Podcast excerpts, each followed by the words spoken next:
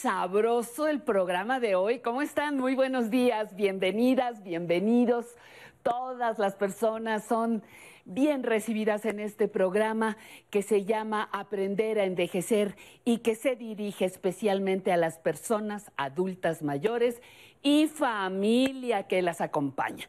En Nostalgia del 11 con Álvaro Cueva, en un ratito estaremos hablando de calle 11. No se le olvide, mucho que presumirles, mejorando mi salud. Atentos porque la doctora Citlali nos va a contar qué pasa después de haber padecido el famoso herpes en cualquier parte de nuestro cuerpo. En la entrevista estaremos conversando con la artista plástica Concepción Báez y entre líneas e historias nos acompañará, será un honor tener al señor Bruno Newman porque nos va a contar de su libro, ¿cómo cree que se llama? Las Dendenantes. Usted y yo nos las vamos a pasar súper bien eh, recordando y viendo el contenido de ese libro.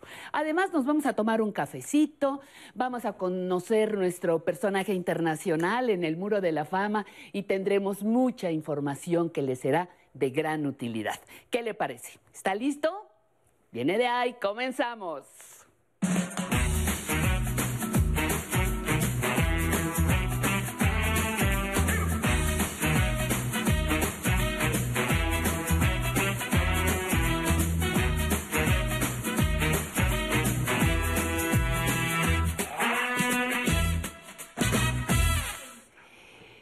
Pues qué gusto, estamos aquí contentos, estamos empezando programa con toda la pila del mundo. Y mire, tenemos que abordar el tema, la pandemia en todo el planeta, la pandemia del coronavirus, de verdad en todo el planeta, nos ha impedido realizar las ceremonias que tenemos en nuestras culturas para despedir a los muertos. Los velorios, los funerales, los entierros no se realizaron como eran las costumbres tradicionales. Entonces nos preguntamos, ¿cómo me voy a despedir? ¿Cómo voy a agradecerle? Híjole, no pude ni abrazar a su familiar.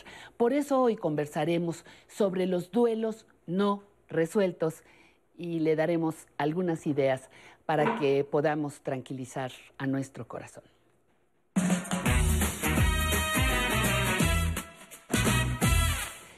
Lupita Álvarez Majul, se nos queda el corazón arrugado. Lo tenemos arrugado. Arrugado, ¿verdad? Olvídate de las arrugas de afuera, de las del corazón. Nos duele, nos sentimos tristes, impotentes y, y hubiéramos querido despedirnos de, de muchas personas que ahora no están con nosotros. ¿Se llama duelo no resuelto? Tú como tanatóloga, trabajadora social, ¿qué nos dices? Pues sí, son duelos atípicos, digamos. Ajá. ¿no? Duelos que, como su nombre lo dice, duelen. ¿no? Duelen. Que se han estado prolongando justamente porque nos cuesta mucho trabajo aceptar que realmente ocurrió, porque no estuvimos ahí, porque no los vimos, porque no los acompañamos, porque a veces llegamos a los hospitales y nos los arrebataron para llevarlos a la atención y no los volvimos a ver. No, no, no, no te- ni te despediste, dices, es que me quedé con su... Con es su que no me carnet, dio, es sí, que no, me quedé con con, un- nada, Nada. ¿Cuándo se fue? Pues no sé, me avisaron ayer, ¿no? Exacto, Incluso, fíjate, algunos en, en los momentos críticos de, de la pandemia eh, se quedaban congelados unos días, ¿no? Algunos, incluso cercanos, me tocaron por la eh, Alta incapacidad, demanda. claro, claro, la, la incapacidad de, de poder dar servicio a todo mundo. Entonces eso, eso no está en nuestro guion, No, ¿verdad? de vida. nada. Eso que dices es muy importante porque aún en la pandemia ha habido como diferentes momentos. Sí, ¿no? sí, claro. Ajá. Ahora, la semana pasada tuve el caso de acompa- acompañar a una mujer que de que murió su esposo a las 12 del día, a las 9 de la noche ya tenía la urna. En poquitas horas no alcanza a dimensionar qué pasó, ¿no? Es demasiado rápido, ¿no? Entonces, de, de que se murió a que lo tengo en una urna, no, no da tiempo de procesar. De procesar, exacto. ¿no?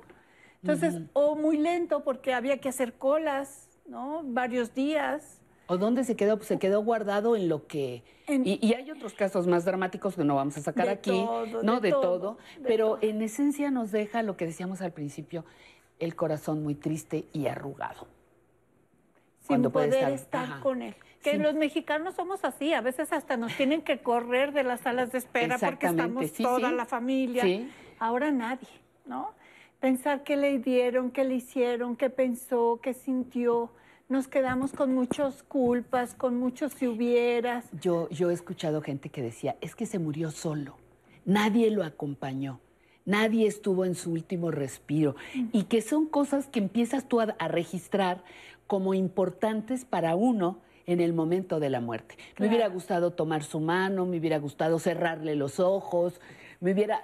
Y cada quien te va contando su dolor, ¿no? Ajá. tantas cosas, ¿no? Despedirme, agradecerle, pedirle perdón, ¿no? Sí, Todo eso quedó en el tintero, en muchos casos, pero sí se puede hacer algo. Eso, pues por eso te trajimos, Lupita, porque, porque dinos qué se puede hacer en un momento como este, tan generalizado.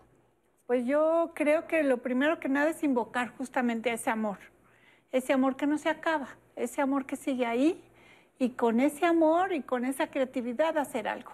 Eso que no se pudo hacer, hacerlo. Y entonces, bueno, en ese sentido México es muy rico en tradiciones, en culturas, Claro, claro. en religiosidad, ¿no? Entonces, atraer todas esas cosas que solemos hacer y poderlas poner en práctica y no esperar a que llegue el 2 de noviembre para poner un altar. Podemos ponerlo desde ya, ¿no? Podemos sí, quien dice que hay hasta noviembre, ¿verdad? Podemos ponerlo hoy mismo. Claro, ¿por qué no? Y la las familias están haciéndolo en cierta forma y están poniendo la foto y la vela y la flor en casa, porque a veces tampoco han podido llevar ese esa, esa urna al nicho tampoco. Y, y- y hay algunos que se quedan inquietos de decir, ya lo debí de haber llevado, hago bien en quedármelo. Surgen muchas dudas y en esto yo creo que lo más importante es decir es que no hay reglas, que no hay maneras correctas o incorrectas, que en esto vamos aprendiendo todos, ¿no? Que lo importante es hacer lo que les dicte el corazón. Es, es importante lo que dices. En esto vamos aprendiendo todos, porque una crisis como esta, nadie que esté vivo en este momento la ha vivido. No teníamos ninguna referencia. No había referencia de este, nada. de este tipo.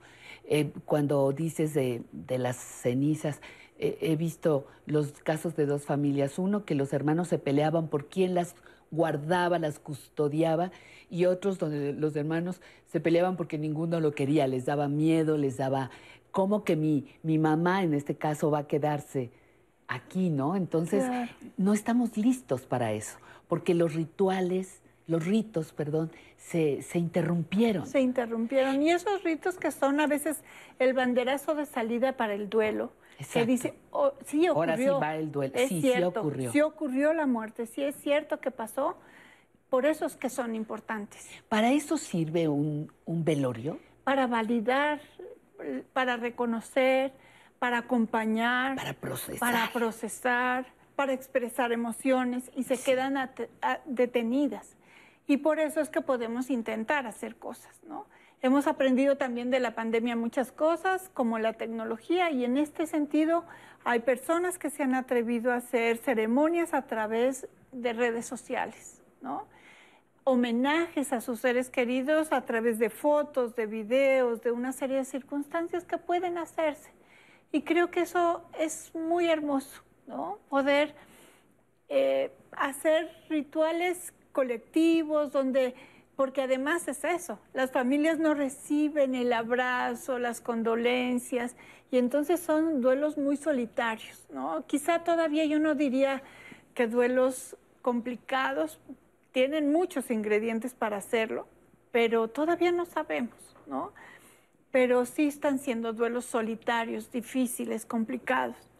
Cuando, cuando en un velorio te acompañan seres queridos, familiares, amigos de la persona que murió, es como una manera de, como dices tú, el banderazo del proceso, ¿no? Sí, sí es cierto, se fue. Sí, sí es cierto, ya no está. Y nos duele a muchos. Pero tú dijiste hace rato invocar el amor. Y eso me parece, me parece fantástico. ¿Cómo puedo, cómo puedo demostrarlo? Porque se queda acá adentro y luego, ¿qué hago con él? Es que estos ritos, estos funerales, estas despedidas tienen, por un lado, despedir, sí, al ser querido, es un poco el homenaje, el reconocimiento a ese ser querido, esa huella que nos dejó, esas experiencias que nos dejó, pero es mucho para los que se quedan. ¿No? Entonces, pensando en los que se quedan, en este duelo que va a procesarse, por eso es que es importante hacerlo, ¿no? No solamente pues por la persona que ya se fue, sino por los que se quedan, Nos quedamos, exacto. incluidos niños, niñas, adolescentes, ¿no? Y por eso es que hay que buscar la manera en que todos participen, en donde todos se involucren, escribiendo, dibujando, recordando, que recordar es pasar por el corazón recordar, pasar por Re el corazón. Recordar es pasar por el corazón. Esto que dices de escribir, ¿cómo, ¿cómo, es eso? ¿Le escribo una carta? ¿Le escribo un poema? ¿Le explico qué, qué, qué, qué estoy viviendo? ¿Cómo es, ¿Qué es escribir? Eso, puede Ah, ser es- todo eso. Lo que hay en mi corazón, lo que quisiera haberle dicho o cómo me siento. A veces son cartas para compartir, a veces son cartas solamente para, para poder poner en palabras, aunque no las, le- no las hable, ¿no? Pero poder poner en palabras lo que hay en mi corazón arrugado, ¿no? este, entonces sí, sacarlo de alguna manera ayuda. Y, y- y a veces si no puedo poner palabras, puedo dibujar. Y si no, no hay palabras, si no hay enojo o frustración, puedo rayonear. Lo importante a veces es sacar esto que hay tan atrapado y que necesita salir de alguna manera, porque si no sale, a veces el cuerpo lo saca. Claro, no, te pasa facturita al rato. Oye, estoy pensando, Lupita, en los niños. Eh, los abuelos a veces nos toca decirles, este, pues mamá o papá o el hermanito o eh, en un momento como este, en un momento de coronavirus, ¿cómo se, se explica a un pequeño la muerte? Sé que es otro tema, pero viene en el mismo paquete hoy. Pues la única manera que te puedo decir ahorita brevemente es con la verdad. Eh, a la medida de su edad y de sus circunstancias, pero nunca con mentiras. Mentiritas blancas, eh, ¿no? Está dormidito. Está eh, dormidito, se fue de viaje, de- no. Este, poco a poco, quizá en la medida de lo posible, pero en la, manera, en la manera más amorosa que se pueda, eh, permitiéndole llorar, permitiéndole sacar todo lo que pueda, estar dispuesto a contestarle todas sus preguntas. Obviamente no necesitamos darle como detalles Sí, no, así, sí, sí. ¿no? Pero, pero morir es morir y los niños a veces lo entienden hasta mejor que los adultos. Oye, eh, acabas de, mencionar algo. Hay adultas, personas mayores en general, adultos, adultas, que, que no me vea llorar el niño, que el niño no me vea eh, que sufro, que, que... Llorar yo creo que es este, de lo más liberador y de lo Ay, más claro. saludable, ¿no? A, a veces hasta acabas tú o el niño acaba llorando contigo algo, pero liberando, no, no sufriendo, sino liberando lo que, lo que es ese dolor. ¿Se vale llorar delante Ay, de los por pequeños? supuesto que se vale llorar. ¿Se vale que yo ande llorando todo el día porque esa es mi manera de sacar mi tristeza? Además, enseñarles que para, para una pérdida tan importante, para manejar la tristeza, se vale llorar. Los adultos modelamos mucho la- el duelo de los niños, ¿no? Y si, si no les enseñamos que llorar, ahora sí llora cuando tengas un buen motivo y cuando tenemos Claro. un buen motivo no lloramos, ¿no? Entonces no, no hay lógica, ¿no? Este, fíjate que es muy común oír eso. No Sí, no llores, no llores. llores o no lo vas a dejar descansar y hay un bloqueo de emociones que no ayuda. Por eso el poner un ritual, el poderte sentar a hablar frente a una fotografía, frente a una flor y permitir un diálogo con esa persona, poder externar tus sentimientos, está bien. A lo mejor sí tengo un llanto desgarrador, hacerlo sí más en privado, pero permitirte un llanto sensible, compartir el llanto y permitirse abrazar y llorar juntos, a mí se me hace un acto amorosísimo. Y, y- y la última, y los señores que lloran, porque hay, como mi abuelito, no, mi los hombres no lloran, los niños no lloran, eso es de mujeres. Así ¿Se vale llorar? Ah, por Como- supuesto. Como hombre, y claro como que varón. lloran, Ajá. y claro que lloran, pero normalmente se tienen que esconder por estos mandatos sociales, ¿no? Entonces yo diría, hombres y mujeres tienen derecho a llorar. Ojalá que lo puedan llorar de manera familiar, de manera, pues, compartida, pues, no, no, no tan en solitario. A manera, a manera de resumen, Lupita, podemos hacer un pequeño homenaje con fotografías, con compartiendo las anécdotas de esa persona. Puedo ponerle un altar de muertos aunque no sea tiempo. Así no es. importa. Puedo escribirle una carta. ¿Qué más me dijiste? Dibujar, Dibujar, ajá. hacer una comida y celebrar su vida y hacer su comida favorita y hablar de esa persona y, y- y expresar mis, mis sentimientos y hablar de las angustias y hablar de los miedos y, y compartir en familia todo esto que pasó. Y compartir con los amigos también, ¿no? Y en ese sentido poder utilizar redes o ab- abrirme a, a pedir ayuda también cuando no puedo so- solo. Hace, hace unos días fue el cumpleaños de un amigo que falleció en enero precisamente por coronavirus y fue muy lindo porque en redes apareció su cumpleaños y todo el mundo se despidió de él Ándale. recordándole, recordándole bien. Entonces es una de las muchas Y formas. las familias sienten muy bonito Claro. de, de recibir y de leer toda esa retroalimentación. Mira lo que pensaban de él. Exacto. ¿Verdad? Sí, Lupita sí. regresa pronto. Muchísimas gracias por haber gusto, estado con nosotros. Guadalupe Álvarez de Majul, eh, trabajadora social, tanatóloga y amiga de Aprender a Envejecer. Continuamos. Gracias.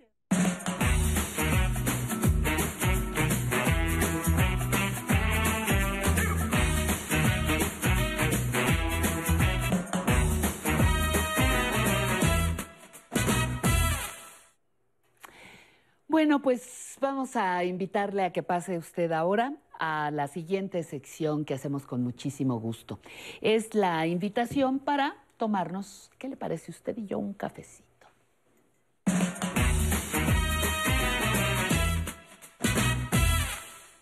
Usted de seguro ha escuchado la expresión esa que dice, ¿es que lo hacemos por su bien?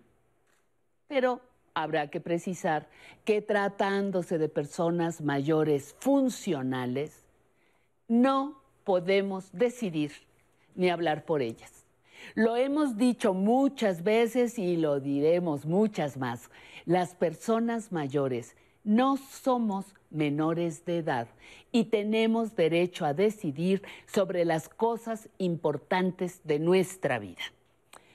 Hijos e hijas algunas veces deciden que nos conviene vender la casa y que serán los responsables de cuidar nuestro patrimonio. Ajá. Muchas gracias. No, muchas gracias. Otros afirman que el mejor lugar para pasar nuestra vejez es un asilo.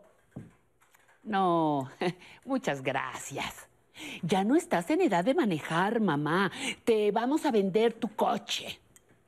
No, muchas gracias. Con el pretexto de que lo hacemos por su bien, lo hacemos para que ella se sienta mejor.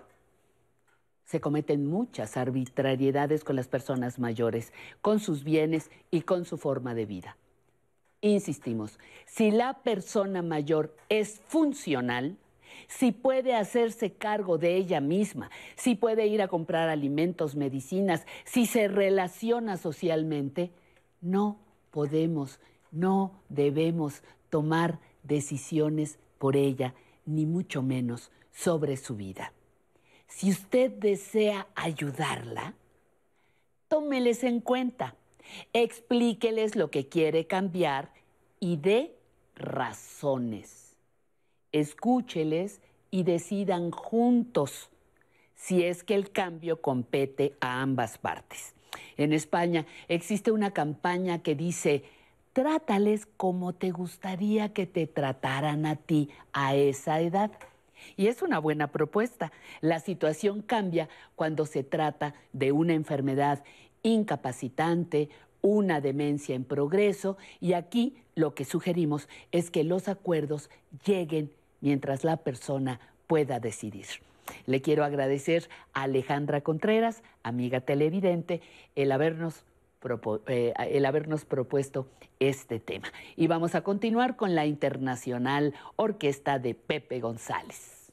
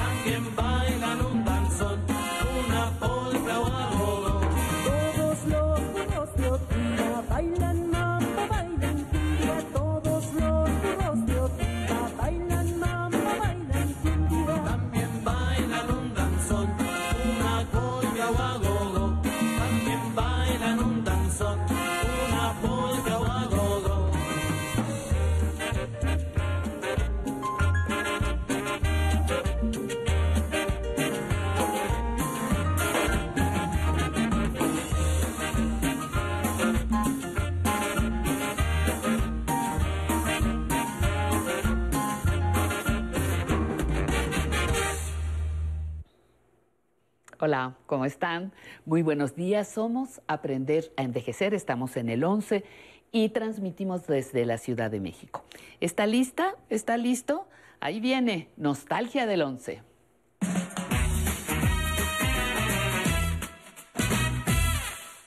Y ya está aquí Nostalgia del 11. Hola Álvaro Cueva, ¿cómo estás? Muy feliz, mi Pati queridísima, porque hoy estoy particularmente contento. Voy a tener el privilegio de hablar de un programa que a lo mejor no es de hace tantísimos años, pero que creo que vale muchísimo la pena.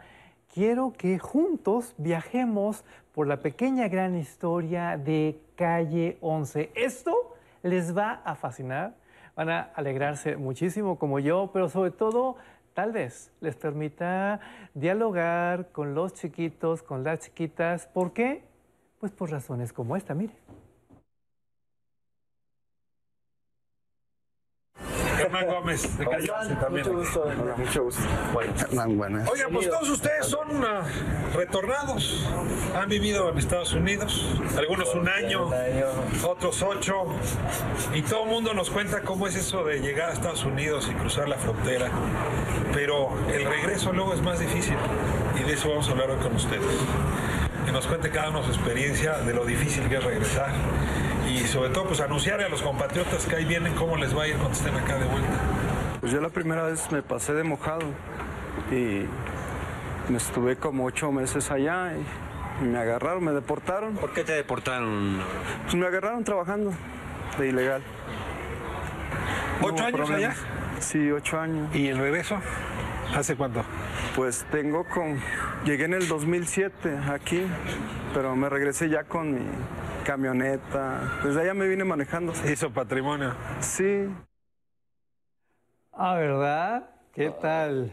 ¿Cuál es la nota? ¿Qué es lo importante de lo que acabamos de ver? Yo no sé si usted, si tú conozcas Calle 11, pero quiero que se dé cuenta en casa, por favor, de cómo aquí se le está entregando la televisión al público, de cómo aquí usted, como tú eres la estrella, tú eres la noticia. Ricardo Rafael es un gran comunicador, es, Es un hombre... un espléndido periodista. Ajá, sí, No, sí, sí. Un hombre culto, un hombre eh, muy generoso, tanto que no sé si se dieron cuenta. También está compartiendo en este episodio muy específico la conducción con Hernán Gómez. Esto no es como muy, muy común.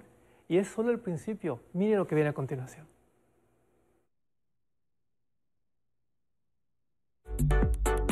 Bueno, estoy en el concreto gym. Este es un gimnasio que está frente al mercado de Sonora, hablando con luchadoras, luchadoras de lucha libre, mujeres. Presento primero a Gina, me da mucho gusto. El gusto es mío, gracias por el espacio. Buenas tardes a todos, buenas tardes al público. Mystique. Hola, buenas tardes. Muchas gracias de verdad por, por tomar este tema tan importante. Triunfadora. Campeona de la empresa Femenil Humo en la Ciudad de México. Y está con nosotros seductora. Así es, seductora del Consejo Mundial de Lucha Libre, estamos aquí apoyándolos. A ver, empiecen a preguntar. ¿Cuántos años se necesita entrenar para tener el honor de estar parado donde están parados ustedes? Yo me llevé un año y ocho meses. ¿De entrenamiento en el gimnasio? Entrenamiento, sí, primero el primer paso como en el kinder, maromitas, saber pararse, saber caminar en el ring. Es un aproximado de año y medio, dos años es lo que se lleva un luchador hecho y derecho en el gimnasio antes de poderse parar en un ring profesional. ¿Qué te parece, ¡Ay, Pati? ¡Qué barbaridad! Increíble. Es muy entretenido, pero además es muy diferente. Esto objetivamente se define como programa de revista. Yo creo que muchas personas tenemos otra idea de los programas de revista, pero aquí los contenidos mandan, tenemos mujeres protagónicas, tenemos mucho que decir. Vea, por favor, lo que viene en este momento. Permanece, no ha muerto. Calle 11 se para de frente a la Secretaría de Hacienda, al Palacio Nacional, pero no para hablar con esa gente, sino con quienes aquí están danzando. Emma, me da mucho gusto conocerla. Jesús, gracias por permitirnos a Calle 11 pues disfrutar del arte de ustedes, de la tradición de ustedes. Amoshotoka se llama el grupo Emma. ¿Qué quiere decir Amoshotoka? Seguir el camino del libro, parte fundamental que somos de difusión cultural. ¿De qué libro? Del libro de los verdaderos Shamoshklis, conocido como libros, que después se convirtieron en los códices. Somos los fundadores de La Muchotoca. Anteriormente, antes de que existiera este grupo, yo pertenecía a un grupo que se llama Tloquenahuaque y Palmehuani, que quiere decir el lador del cerca y junto.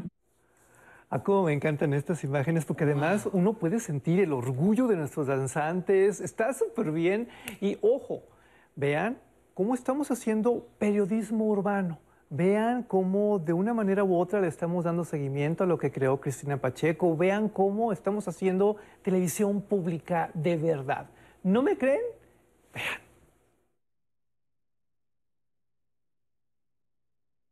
Vamos ahora a cerrar donde hay que cerrar siempre. Ahí donde el arte viva se vuelve televisión.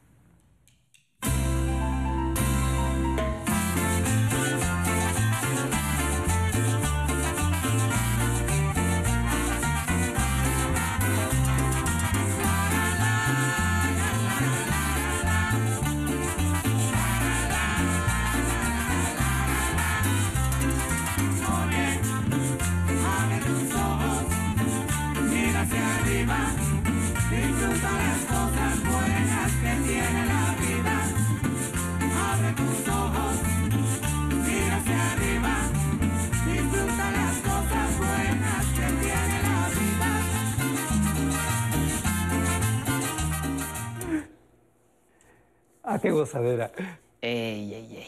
Bailando, bailando, cantando, de todo un poco con, con, eh, el Ricardo señor Rafael. Rafael, con Ricardo Rafael. Eh, Ajá. Calle 11 tiene muchas peculiaridades. Sí se dan cuenta cómo empezamos con los retornados, cómo fuimos luego con las luchadoras, los danzantes.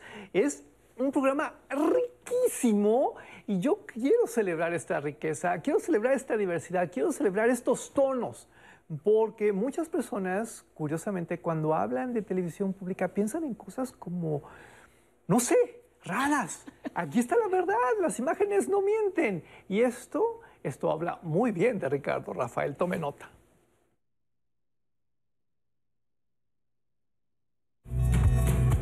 Calle 11, esta noche hace esquina con Jaime Nuno sin número. Justo aquí se encuentra el reclusorio norte y dentro del reclusorio norte el taller de Collective Fit, la hazaña colectiva. A ver, mi valedor, don George. ¿Qué pasó? ¿Qué haces aquí? Buenos días. Aquí, pues estamos en el taller de artes plásticas del Reclusorio Norte. Aquí nos dedicamos a la pintura. Este, pues, en lo personal ya llevo siete años aquí preso. Estamos pintando, siempre estamos tratando de reinsertarnos a la sociedad de cierta manera. Aquí estamos dando lata. ¿Cuántas horas diarias acá? Pues son ocho, nueve horas, depende. Pues llegamos temprano, aquí llegamos a las 8 de la mañana a, a trabajar, a pintar, hasta las 6 de la tarde, hay veces hasta que nos corren, ¿no? Nos- ya nos sacan, ya sáquense de que tienen que cerrar la instalación. Pero estamos casi de lunes a domingo.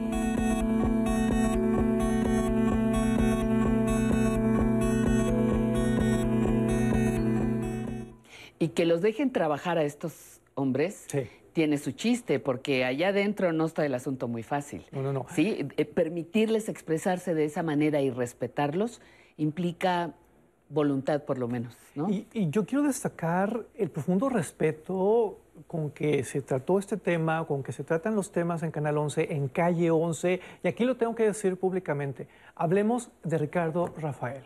Él es una mente privilegiada, es un gran intelectual, un prodigioso analista político. Ahora sí que su palabra es la ley y no es común que tengamos este nivel de personajes manejando esta clase de contenido. Siempre son como distantes, lejanos, ajenos.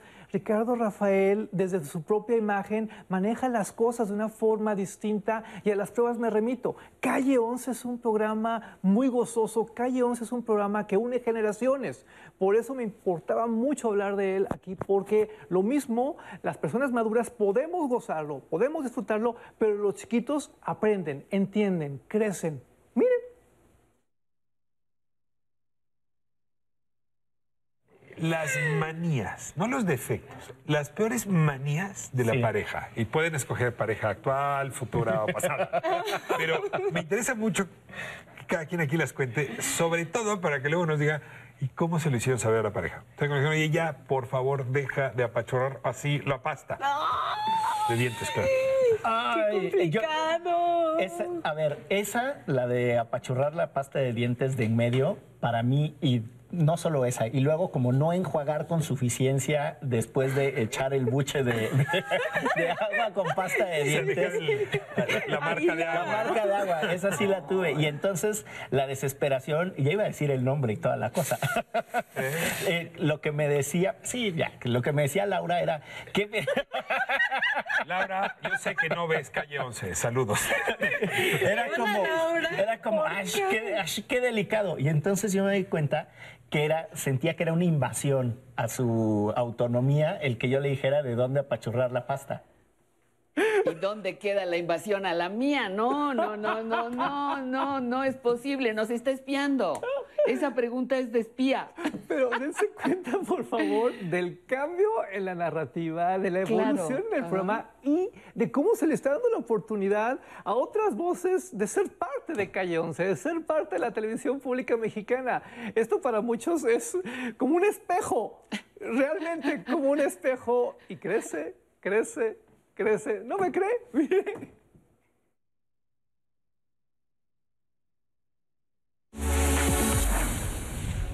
Pues esto es calle 11, su avenida alterna las desilusiones en formato COVID, teniendo mucho cuidado, promoviendo la distancia, el quedarse en casa en la medida de lo posible. Por eso, casi toda hoy en plataforma esta conversación. Visitamos hace algunos días, sin embargo, a la cooperativa Biulú. Biulú es ah, un grupo de mujeres que desde hace ya varios años han venido promoviendo productos que dejen en paz al planeta, que no le aporten más plástico, que no le aporten más basura y que esto implica una revolución, eh, pues sí es social, pero todo es íntima, cambio de hábitos. ¿Cuál es la nota? Que incluso en tiempos de COVID-19 esto sigue, se sigue creando, se sigue produciendo y mis respetos para todas las personas que intervienen en la producción de este proyecto porque ya vieron cómo están jugando, cómo están resolviendo, cómo están manejando los contenidos, cómo están haciendo buena televisión. De veras, felicidades. ¿Y qué me dice de los temas? Hay mucho que decir de Calle 11, hay mucho que celebrar, hay mucho que ver, como esto.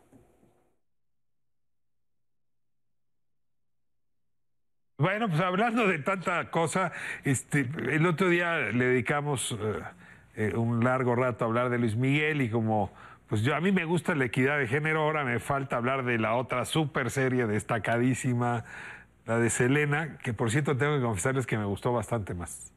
No sé si porque el personaje me gusta más y el otro me gusta Fuertes menos o no me gusta nada, pero en fin. ¿Ya, ya vieron Selena parte 2? Yo solo vi la primera temporada y la verdad es que a mí, justo porque me gusta más Elena que Luis Miguel, me dejó a deber la serie. O sea, sí siento que, Ah. híjole, las actuaciones, la caracterización de la cantante, no.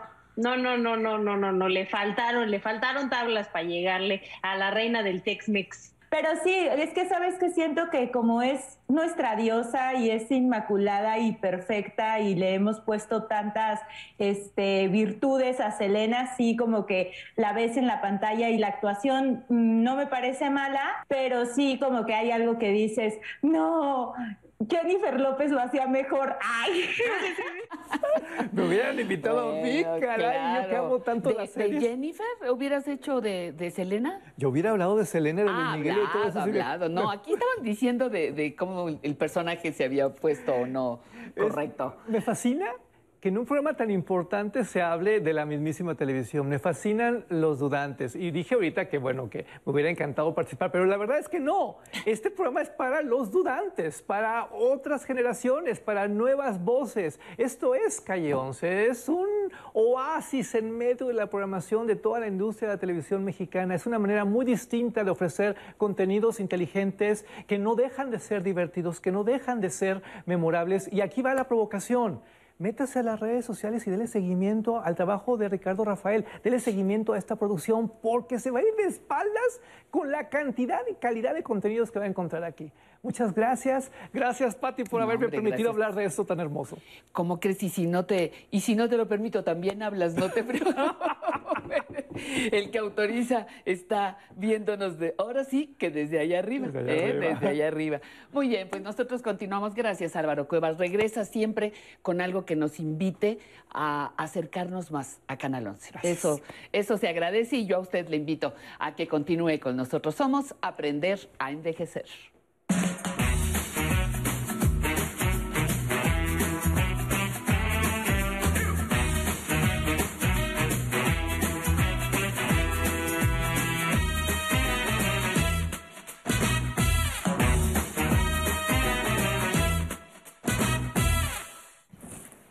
Hola, ¿cómo están? Bienvenidos, bienvenidas. Vamos a invitarles muy cordialmente a que entren en, en contacto con nosotros a través de las redes sociales. Ya las conoce usted, Facebook, YouTube, Instagram y puede algo más sencillo, agarrar su teléfono, pim, pim, pim, marca y habla directamente al 11 55 51 66 4000. Otra vez, 55 51 66 4000. O nos escribe a público arroba aprendereme- aprenderenvejecer.tv público arroba aprender a envejecer.tv. Y nos vamos ahora a la sección Mejorando mi salud.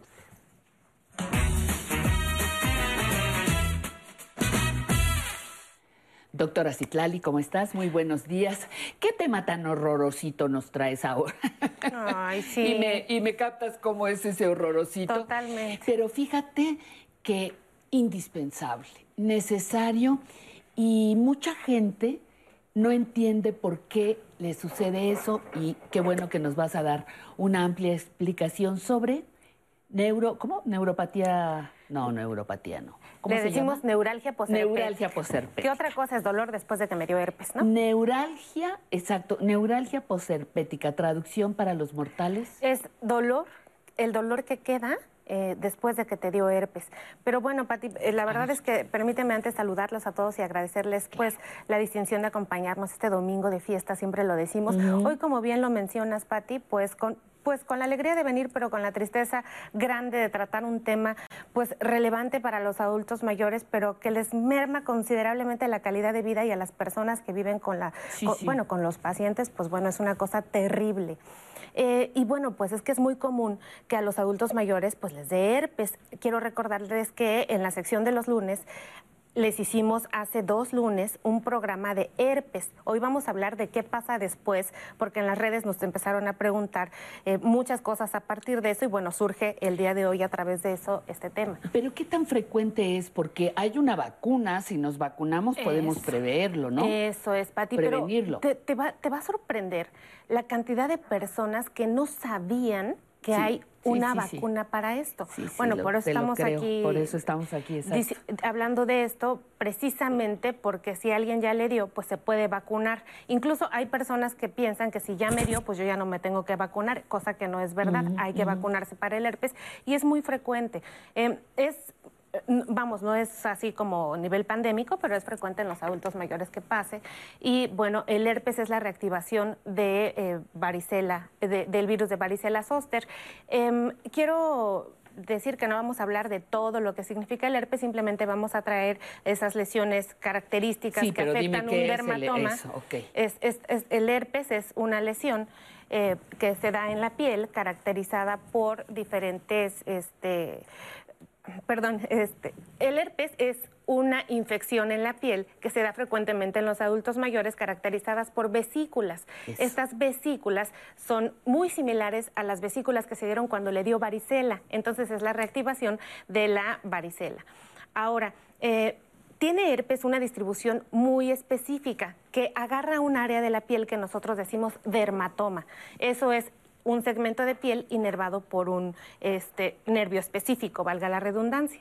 Entonces, cuando estas lesiones están apareciendo, tardan un periodo hasta de 14 días de estar activas en mi cuerpo, en lo que primero dio dolor, después aparecieron, porque a veces eso pasa. Los pacientes a veces nada más tienen dolor, se toman algo para el dolor y en tres o cuatro días empiezan a tener las manifestaciones cutáneas, que son las vesículas, para después desaparecerse normalmente en un tiempo de 14 días, cuando el paciente está inmunodeprimido, es decir, sus defensas bajaron, el virus se activó, más o menos 14 días, si no está tan inmunodeprimido. A veces dura más, lo usual es 14 días. Después de esto hay un periodo en donde volvemos a la normalidad y se dice que puede quedar hasta dos o tres semanas doliendo, hay quien dice que hasta dos meses, doliendo de manera natural el, el área que fue afectada por el herpes. Pero... O sea, ahí mismo donde me salió el herpes, ¿se mantiene un dolor después de desaparecidas las ampulitas? Es correcto. Ya que terminó, se mantiene el dolor y es frecuente, Pati. Lo más frecuente es que sea en la región torácica, Lo- después en la región facial y son cosas tremendas porque hablar de herpes es hablar de complicaciones gravísimas. Ahorita estamos, vamos a hablar del dolor nada más, pero a veces, por ejemplo, cuando da en ojo o cuando da en el trigémino, cuando da en cara, pues son cosas que son una verdadera pesadilla y el manejo del dolor se vuelve terrible.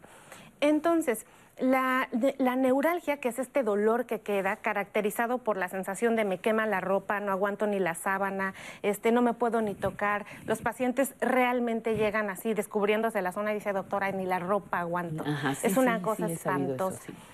¿Qué hacer cuando hay esto? Primero es lo indispensable, como lo acabas de decir, Patti, es la prevención y hay una vacuna. Después de eso, lo, lo que sigue hacer en los adultos mayores es tener siempre una evaluación médica ante cualquier dolor, sobre todo si el dolor le está apareciendo de repente en una zona específica y no se va a otro lugar, porque podemos detectar las manifestaciones tempranas y dar un tratamiento incluso antes de que aparezcan las vesículas y las lesiones. Es un buen tratamiento durante la etapa, si usted ahorita está teniendo alguna persona con la que conviva que lo tenga, es fundamental para poder prevenir, obviamente, la neuralgia o cualquier otra complicación que da el herpes. Oye, di- sí, termina, termina. Porque te iba a preguntar, dijiste que eh, se asociaba con eh, el virus de la varicela. Es decir, si a mí me dio varicela en el periodo infantil, aunque sea en una escala muy pequeña, ¿el virus se queda conmigo? ¿Es como la tuberculosis? ¿Se, Sí, se guarda, digamos, ahí? Ahí se quedan guardaditos. Y hay una, hay una condición emocional, física de mi sistema inmunológico que permite que se desarrolle. Es correcto, es correcto. Y fíjate que lo que acabas de decir es grande, porque vamos a lo siguiente, que es el tratamiento, y hay que considerar eso. ¿Por qué pasa o por qué me pasa? Por- se deprime el sistema inmunológico y es muy frecuente encontrar a los pacientes adultos mayores que lleguen y te digan, ¿Qué pasó? ¿Usted tiene diabetes? Pues sí, pero ves los estudios y está controlada. ¿Usted tiene hipertensión? Sí, pero está controlada. ¿Algo más? No, nada. Pero entonces, ¿qué pasó? Se asocia a que estuvo deprimido, a una pérdida muy fuerte, a cuestiones que, emocionales que los llevaron a, a- a- a disminuir el sistema inmunológico y se presenta la, la- la manifestación y, bueno, la neuralgia, que regularmente, si existe esta condición, suelen ser casos más graves. Pero esa neuralgia solo va a aparecer si ya me dio herpes. Es correcto. No, no aparece solita la No, no, neuralgia. no, no, no. Nada Tienes de que que oh, sorpresa llegó. No, solamente primero herpes físicamente y luego la- se queda en esa zona el dolor. Es correcto. Por eso el tratamiento, o sea, el tratamiento en medicina siempre tiene grados de evidencia, ¿no? Hay los de primera línea, segunda línea, los que, pues, quién sabe y hay que ver. Y lo ideal con un paciente para el herpes activo es su medicamento para controlar el virus, su antiviral y algunos medicamentos que estén estimulando, por ejemplo, la gabapentina o la pregabalina, que los damos como, que son anticomiciales, es decir, anticonvulsivos, pero también antineuríticos, o sea, para quitar el dolor neural. No se curan con medicamentos eh, como diclofenaco, eh, ketorolaco, eso no les Es un ayuda. dolor específico. Es un dolor específico, por eso siempre les mencionamos, no se puede medicar así como, pues tómate este diclofenaco que quita el dolor y todo para el herpes, no. Pero también hay, este, en- dentro de estos niveles de evidencia, lo primero que se debe de hacer es darle al paciente un buen medicamento antidepresivo para el dolor. Y me- quiero decirlo muy claramente porque dicen, doctora, es que yo fui y ya leí en internet y lo que me dio el doctor es un antidepresivo y yo no tengo depresión, tengo neuralgia posherpética. Claro. Pues se lo tiene que tomar porque es la primera línea de tratamiento.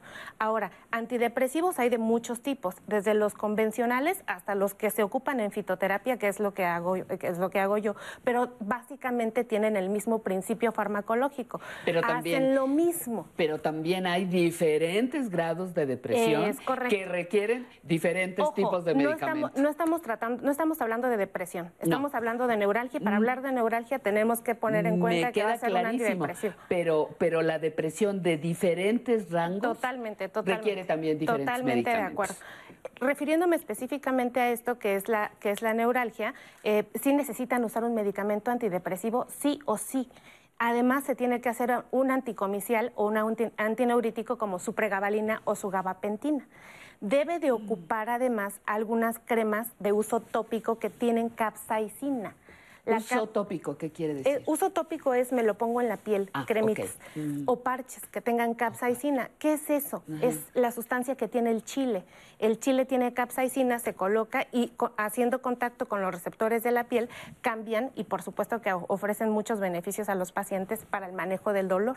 Entonces, eso es parte Esa de no la línea de sabía. Y también, eh, evidentemente, esto es depende de, de qué grado y qué severidad tenga el paciente. Los parches de capsaicina son una gran opción, aunado con estos tres, el antineurítico que ya mencioné, y hay otros medicamentos que se utilizan, pero tienen bajo grado de evidencia, pero pues hay que utilizarlos si el paciente lo requiere. Y de plano ya no le está ayudando con la vida, como el CBD, que ya hablamos de esto, la parte medicinal de la marihuana también está mostrando estudios, no tiene suficiente evidencia porque no tiene suficientes estudios, vamos a decirlo. Se está introduciendo apenas el empezar a hablarla bien de uso medicinal, hay algunos estudios ahí en modelos animales, pero ciertamente faltan muchos más en un modelo humano. Sí, pero entonces, ¿por qué se está usando en modelo humano si todavía no hay No, estudios no, no, no. suficientes? O sea, se utiliza, o sea, lo ocupamos no porque esté la indicación ya prescrita para decir neuralgia posherpética. No, pero por ejemplo, sabemos que el sistema endocannabinoide, ya les hicimos un programa para decirles que esto ayuda para regular el sistema inmunológico, que es algo de lo que está pasando aquí con, con- con los pacientes con neuralgia posherpética, y para el tratamiento para el dolor. Entonces, por eso sí lo usamos en esto, que es un excelente auxiliar en estas condiciones que el paciente está tratando. Si vemos al paciente con ansiedad y si vemos al paciente con depresión, pues son cosas que vamos a tratar también en esta, Claro. en esta patología. Vámonos rápido con María Elena Cardoso. ¿Cómo está María Elena? Buenas, tar- buenas tardes desde Huizquilucan, Estado de México. La escuchamos. Buenas tardes. Sí, buenas tardes. La escucha la doctora Citlali. Sí, le preguntaba yo que sí, le pregunto a la doctora Citlali qué puedo hacer para controlar mi fagofobia. ¿Qué, qué es su fagofobia? ¿En qué no consiste? poder pasar, no poder pasar los alimentos ni el líquido. No, no puede pasar. Hola, muchas muchas gracias por su por su pregunta, pero ¿cómo es con- que no puede pasar los alimentos? O sea, de- denos más evidencia. Tengo miedo, tengo miedo tragar los alimentos. Pero no, te- El- no le pasa algo cuando usted quiere tragar Le el alimento. le- Sí, me siento una ansiedad muy fuerte. Tengo que tener un cojincito en la mano para apretarlo y calmar mis nervios. Por cierto, estoy tomando alprazolam y olanzapina para esos nervios.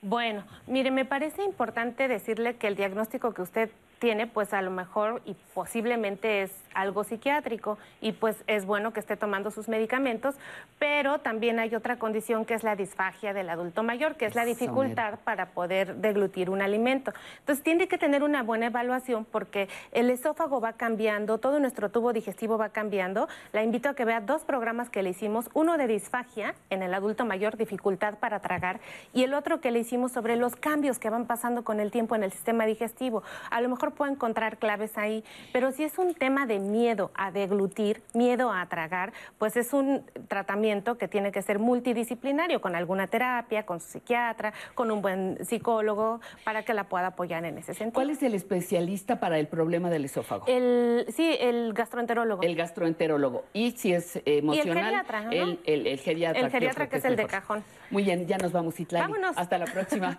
Regresamos en unos minutos. Muchísimas gracias.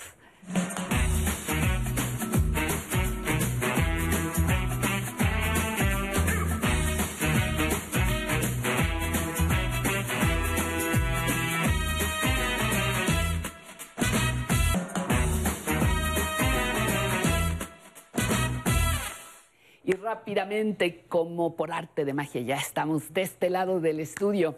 Y vamos ahora con el avance de la segunda hora, ya rapidísimo. Llegamos a la segunda hora, ya son que las 11.57. Zona tecnológica, aprenderemos cómo organizar aplicaciones en el escritorio del sistema Android en movimiento. El sensei David nos enseñará ejercicios para fortalecer el cuerpo. Así que les recomiendo preparar una banda elástica o una toalla porque la vamos a usar. Y en la entrevista, una conversación con la señora Concepción Báez, artista plástica. Pero antes de todo esto, viene el muro de la fama.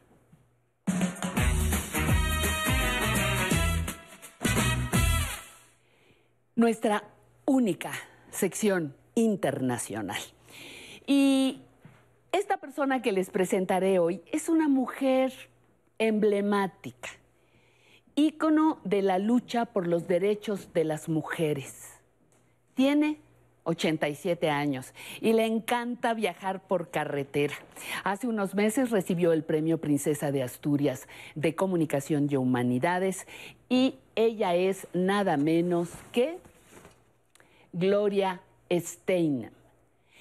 Es un honor increíble, dijo, sumarme a una lista en la que están Nelson Mandela, eh, Jane Go- Good- Goodall y Margaret Atwood.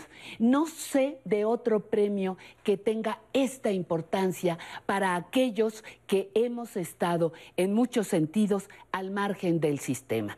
Es decir, para luchadores, cada uno a su manera por algo propio, que a la vez se ha hecho universal. Esto lo declaró al periódico El País, un diario español, cuando recibió el premio Princesa de Asturias. Gloria Steinem es una de las más destacadas feministas y luchó de la manera en que ninguna otra mujer lo había hecho. Ejemplo, corría el año de 1963 y siendo una joven periodista, Gloria se las ingenió para entrar en la casa donde habitaban las célebres conejitas de Playboy. La revista estaba en su apogeo y el reportaje que hizo habló de cómo vivían allá adentro y las presiones y proposiciones que soportaban. Dicho en otras palabras, la explotación que vivían.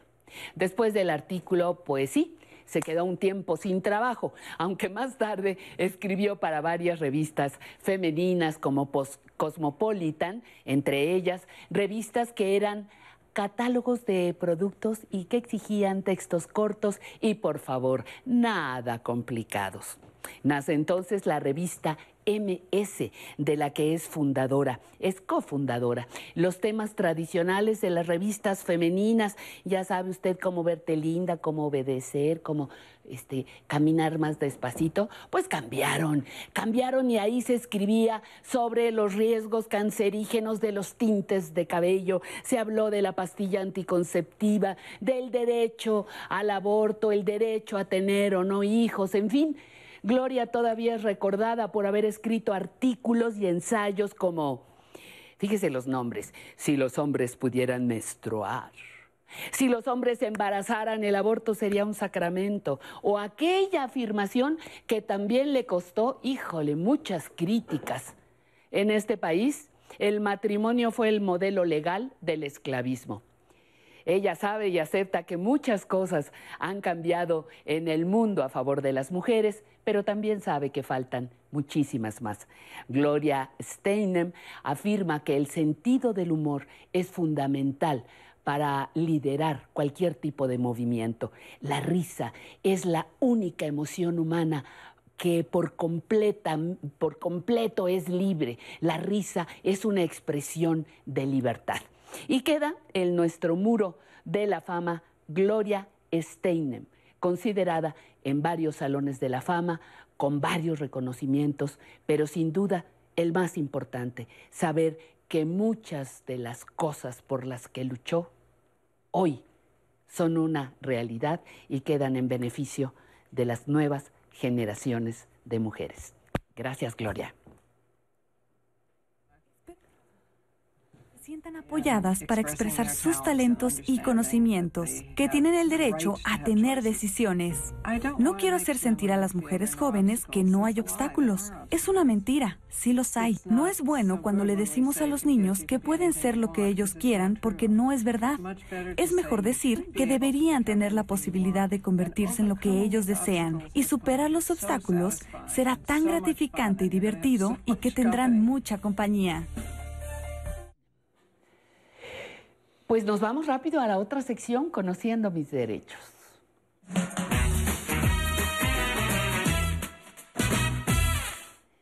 Pues alguien abrió el camino antes que nosotras, Ay, querida. sí. Híjole. Ya estaba viendo lo que estaba señalando Eh, aquí de Gloria. Estamos, estamos aquí dándonos el lujo de poder hablar del camino que abrieron sin duda otras mujeres. Exactamente, mi querida. Pero ¿cuál será nuestro derecho hoy a defender, mi querida? Pues Nancy? hoy, como tú acabas de hablar, estabas en tu sección internacional. En mi sección Pues que creen que internacional. también tenemos una sección internacional. No me digas, sí, ¿por qué? vamos ¿Por a ver qué? de trámites importantes que pueden realizarse en el extranjero. Como tú sabes, mi querida Patti, eh, este programa se ve a través de la señal internacional Sí, sí. de Canal 11, entonces pues puede ser utilizado este hoy para todos nuestros amigos que viven en el extranjero o para nuestros amigos que están por cambiarse de residencia y que se tienen que ir por algunas cuestiones a vivir en el extranjero. Entonces es importante que conozcan de estas cuestiones que les pueden ayudar y servir. Eh, es importante, mis queridos amigos, que sepan que si ustedes están en algún otro país, pueden realizar trámites como si estuvieran en territorio nacional. Es importante, mi querida Patti, porque los cónsules mexicanos en el extranjero retoman figuras que son equiparadas a autoridades mexicanas, como por ejemplo. Es lo que ejemplo. Ahí va. Ejemplo. Un cónsul en el extranjero, nuestros amigos se pueden acercar en caso de que requirieran que se les tramitara nuevamente su pasaporte. Se les pierde, ¿no? Estoy eh, allá. eh, estoy en Francia, estoy en Do- do- vivo Cracovia, acá, en- ¿no? ajá, ¿qué hago, ajá. no? Pueden recurrir ante un cónsul, al consulado mexicano en el extranjero, por eso es importante que si ustedes van a ir a un país, o viven allá en otro país o van a cambiar de residencia, identifiquen cuál es el consulado que les corresponde y los domicilios a dónde deben de acudir. Se pierde el pasaporte, puedo acudir con el cónsul para que me expida un nuevo pasaporte. Me caso en esta nueva etapa de mi vida. Allá, Allá tú, ¿no? allá tú. Eh, si en esta etapa de su vida quieren eh, nuevamente formalizar el matrimonio, pues bueno, pueden acudir ante un cónsul para que se les expida el acta de matrimonio en el extranjero. Ojo, esto solo o, se ocupa y procede en caso de que los dos sean mexicanos. si los dos sí. somos mexicanos, estamos en el extranjero y nos queremos casar, podemos acudir ante un cónsul mexicano y se dan todas las formalidades como si se hubiera celebrado en territorio nacional. En caso de que yo me quiera casar con un extranjero, bueno, pues ahí se tendrá que acudir a la representación del país en donde estoy, ¿no? A los trámites ante las autoridades locales del país en el extranjero. Pero un supón, espero no meterte en problemas, me voy a casar en el consulado de España y quieren mi acta de nacimiento mexicana. Ah, pues los cónsules también pueden. Voy a mi consulado y me lo dan. Pueden certificar, perfecto. pueden también realizar los trámites de actas de nacimiento, porque a lo mejor Excelente. alguien en el extranjero tiene un hijo, ¿no? Bueno, podría ser un Es lo que te iba a decir, o cuando nace un hijo. allá en el extranjero, acudo ante el cónsul porque los cónsules también tienen la facultad para expedir las actas de nacimiento, registrar los nacimientos y también las actas de defunción. Si alguien muere en el extranjero, y. "Puta, estoy en el extranjero, ¿cómo le hago? ¿A dónde voy? O, o yo estoy viviendo aquí, pues entonces acudo ante el cónsul y él también me puede expedir, eh, bueno, de mi familiar evidentemente, el acta de defunción. ¿Qué otra cosa pueden hacer los cónsules? Para que no haya pretexto, mi querida Patti, se puede expedir un testamento público abierto Hasta ante los cónsules. Hasta para que ¿Qué no quiere decir testamento abierto? eh, son la modalidad donde tú acudes ante el funcionario, le expresas tu voluntad y él la asienta, que son los, los testamentos que por lo general realizan los notarios, ¿no? Los otros son los que vimos que son cerrados y que tú, tú pides tu voluntad, pero el testamento público abierto puedo acudir ante el cónsul para que nuestros amigos que están en el extranjero pues no tengan ahí, no, mejor lo hago hasta que regrese a México, ¿no? En una de esas mejor cuando vaya a mi país lo hago, no, pues pueden acudir ante los cónsules y ahí se les puede realizar su testamento y tiene todos los plenos efectos como si se hubiera dado en territorio nacional. Fíjate, está padrísimo. Actas de nacimiento, ah, puedo acta de matrimonio, puedo hacer mi testamento, puedo de mi, mi Bueno, certificado, no, mi de, certificado de defunción. defunción, ¿verdad? Porque va a estar canijo que, que me haga el mío, pero de algún familiar. Y mi pasaporte.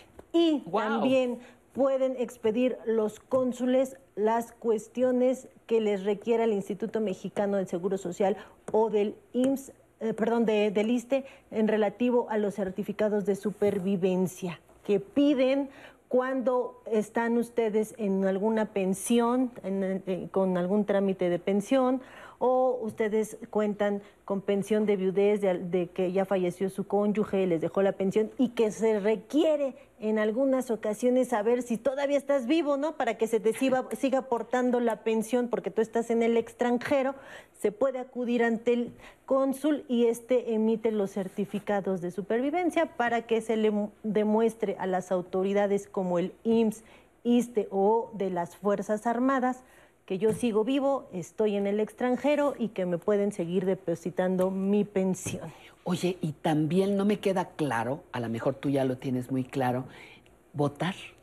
Ah, eh, bueno, las cuestiones del voto de los mexicanos en el extranjero también se realizan, pero ahí, bueno, pues el cónsul no, no puede expedirte tu, Tu tu IFE. tu- tu INE. Yo ya debo tener, digo, perdón, mi INE. Yo debo tener mi INE, pero ¿puedo votar en mi consulado? En- cuando suceden las elecciones, pues mandan unas ciertas boletas o realizan los trámites para el voto de los mexicanos en el extranjero para que a través del consulado Ah, se remitan. ok, entonces puede hacer a través Sí, del consulado. También a través del consulado. Y otra importante que si no lo saben y si no lo tienen nuestros amigos que están en el extranjero, el certificado, eh, sí, El certificado de matriculación consular.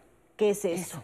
Hay que acudir al consulado, señalar que se está viviendo en el extranjero, que soy mexicano y que estoy viviendo, no sé, en Chicago, en España, eh, donde estén ustedes, porque eso es el documento que le sirve a nuestro gobierno para saber que hay un mexicano allá en caso de que llegue a existir una situación de guerra un desastre natural, mi querida Patti, hay terremotos. Entonces, ¿cuántos de nuestros connacionales están allá? ¿Quiénes Bueno, los son? tsunamis, Los los tsunamis, bueno, esto ha que pasó en el en- edificio que se ujú, en desplomó. Florida, Entonces, ajá. para que así el gobierno mexicano sepa cuántos de los connacionales están allá, se les pueda brindar ayuda y pues se tenga el registro de quiénes son los que están allá y sirve este registro para que ustedes lo tramiten ante el consulado y cualquier cuestión que tengan problemas o como les dije, una guerra, un desastre natural, saber cuántos de nuestros connacionales están allá y pues para ustedes también es protección. Claro, por Porque entonces supuesto. ya estoy registrado ahí como si fuera una cuestión de censo. Ahora sí nos trajiste muchísima Sí, información. información Muchísimas para gracias, Nancy. Para todos los que nos están viendo en la señal internacional Muy o los que se van a ir. O los que que no sí. haya pretexto de que no van a ver nuestro programa porque está por la señal Ah, internacional bueno. Aprender a envejecer. Eso está perfecto. Vamos ahora con Marta Reina Cervantes. Marta Reina Cervantes Terán, que nos está viendo desde la Ciudad de México. Muchísimas gracias. Marta, ¿cómo está? Bienvenida. La escuchamos. Hola, muy buenas tardes. Hola, la escuchamos. Muy buenas tardes. Miren, este, mi nombre es Marta Cervantes, soy de la Ciudad de México. Eh, mi pregunta es la siguiente. ¿Me pueden atender en cualquier unidad de salud, aunque no sea la que me corresponde? ¿Esto es del Instituto Mexicano del Seguro Social o del ISTE? Del Instituto Mexicano del Seguro Social. Ok, mira mi querida Marta, Si es para un- una consulta de manera ordinaria o si ya se te está realizando algún tratamiento, pues evidentemente tú tienes que acudir a la clínica a la que tú estás asignada. Pero si es una cuestión de emergencia, pues ahora sí que en cualquiera en la que tú llegues con esta situación de emergencia, se te tiene que atender. Pero si es para trámites ordinarios, tu consulta de manera regular, pues tienes que acudir a la clínica que te corresponde. Si vas a cambiar de domicilio, y que por eso a lo mejor sea la duda que estés preguntando, tienes que realizar los trámites ante el instituto para que se te asigne una nueva clínica en razón al domicilio que tú vas a tener. Pero por alguna cuestión de urgencia, una emergencia, llego con el estómago Pues es de lo que te fuera, iba a decir, ¿verdad? sí, las pues ahí sí colgando. las tripas Ajá, sí, sí, colgando, sí. eh, se te tiene que atender en cualquier unidad en la que tú llegues. Si no se te atiende, si no se te brinda la, atención médica necesaria, pues se pueden interponer quejas ante el órgano interno de control del Instituto Mexicano Social o también puedes interponer una queja ante la Comisión Nacional de los Derechos Humanos porque bueno, pues es una cuestión de atención pública de salud y es una emergencia, ¿no? Entonces, pero pues para trámites ordinarios no, ahí sí tiene que ser en la clínica que me corresponde. Y cuando, por ejemplo, cuando me cambio de, de estado, por, vivo en la Ciudad de México, Marta vive en la Ciudad de México, vamos a suponer, se va a Jalisco, se va a Nayarit, tengo que hacer mi trámite de clínica. Sí, por eso es No así de importante. colonia, no de delegación, sino de... Eh, eh, Exactamente, de- adscripción a otro estado. estado. Por eso es importante manifestar si ustedes cambian de domicilio, pues ir a adecuar todos los documentos para que no haya lugar a dudas, no haya problema de no, señora, usted está registrada en la Ciudad de México, ¿no? y a lo mejor nada más voy para una revisión rutinaria de salud. Entonces sí, actualizar todos mis datos para que ahora sí el instituto tenga a dónde puedo acudir. Oye, pero en teoría, en alguna emergencia sí me en alguna tendrían- emergencia Digo, sí soy tendría- derechohabiente, Sí. por supuesto. Ah, pero también este ya eh, hicieron algunas modificaciones que personas que no tengan dere- eh, que no sean derechohabientes y llegan en una cuestión de emergencia los puede atender el IMSS y se tienen que efectuar algunos pagos. No los conozco bien cuánto sería la cantidad que tienes que pagar, pero pues si tienes alguna emergencia puedes llegar a, a- a esta situación, a, a la clínica. Y el próximo martes vamos a hablar sobre el tema del derecho a la salud y pues ahí también trataremos esto. Pues yo espero que en una emergencia de veras Nos atiendan, ¿verdad? Ojalá, el primer paso que te reciban. Bueno, muy bien. Nancy, querida, muchas gracias. Muchas nos gracias vemos, a usted, Nos doña vemos Pati. el martes, te vemos el martes y tú y yo nos vemos el próximo, próximo domingo. domingo. Muchísimas gracias. Continuamos.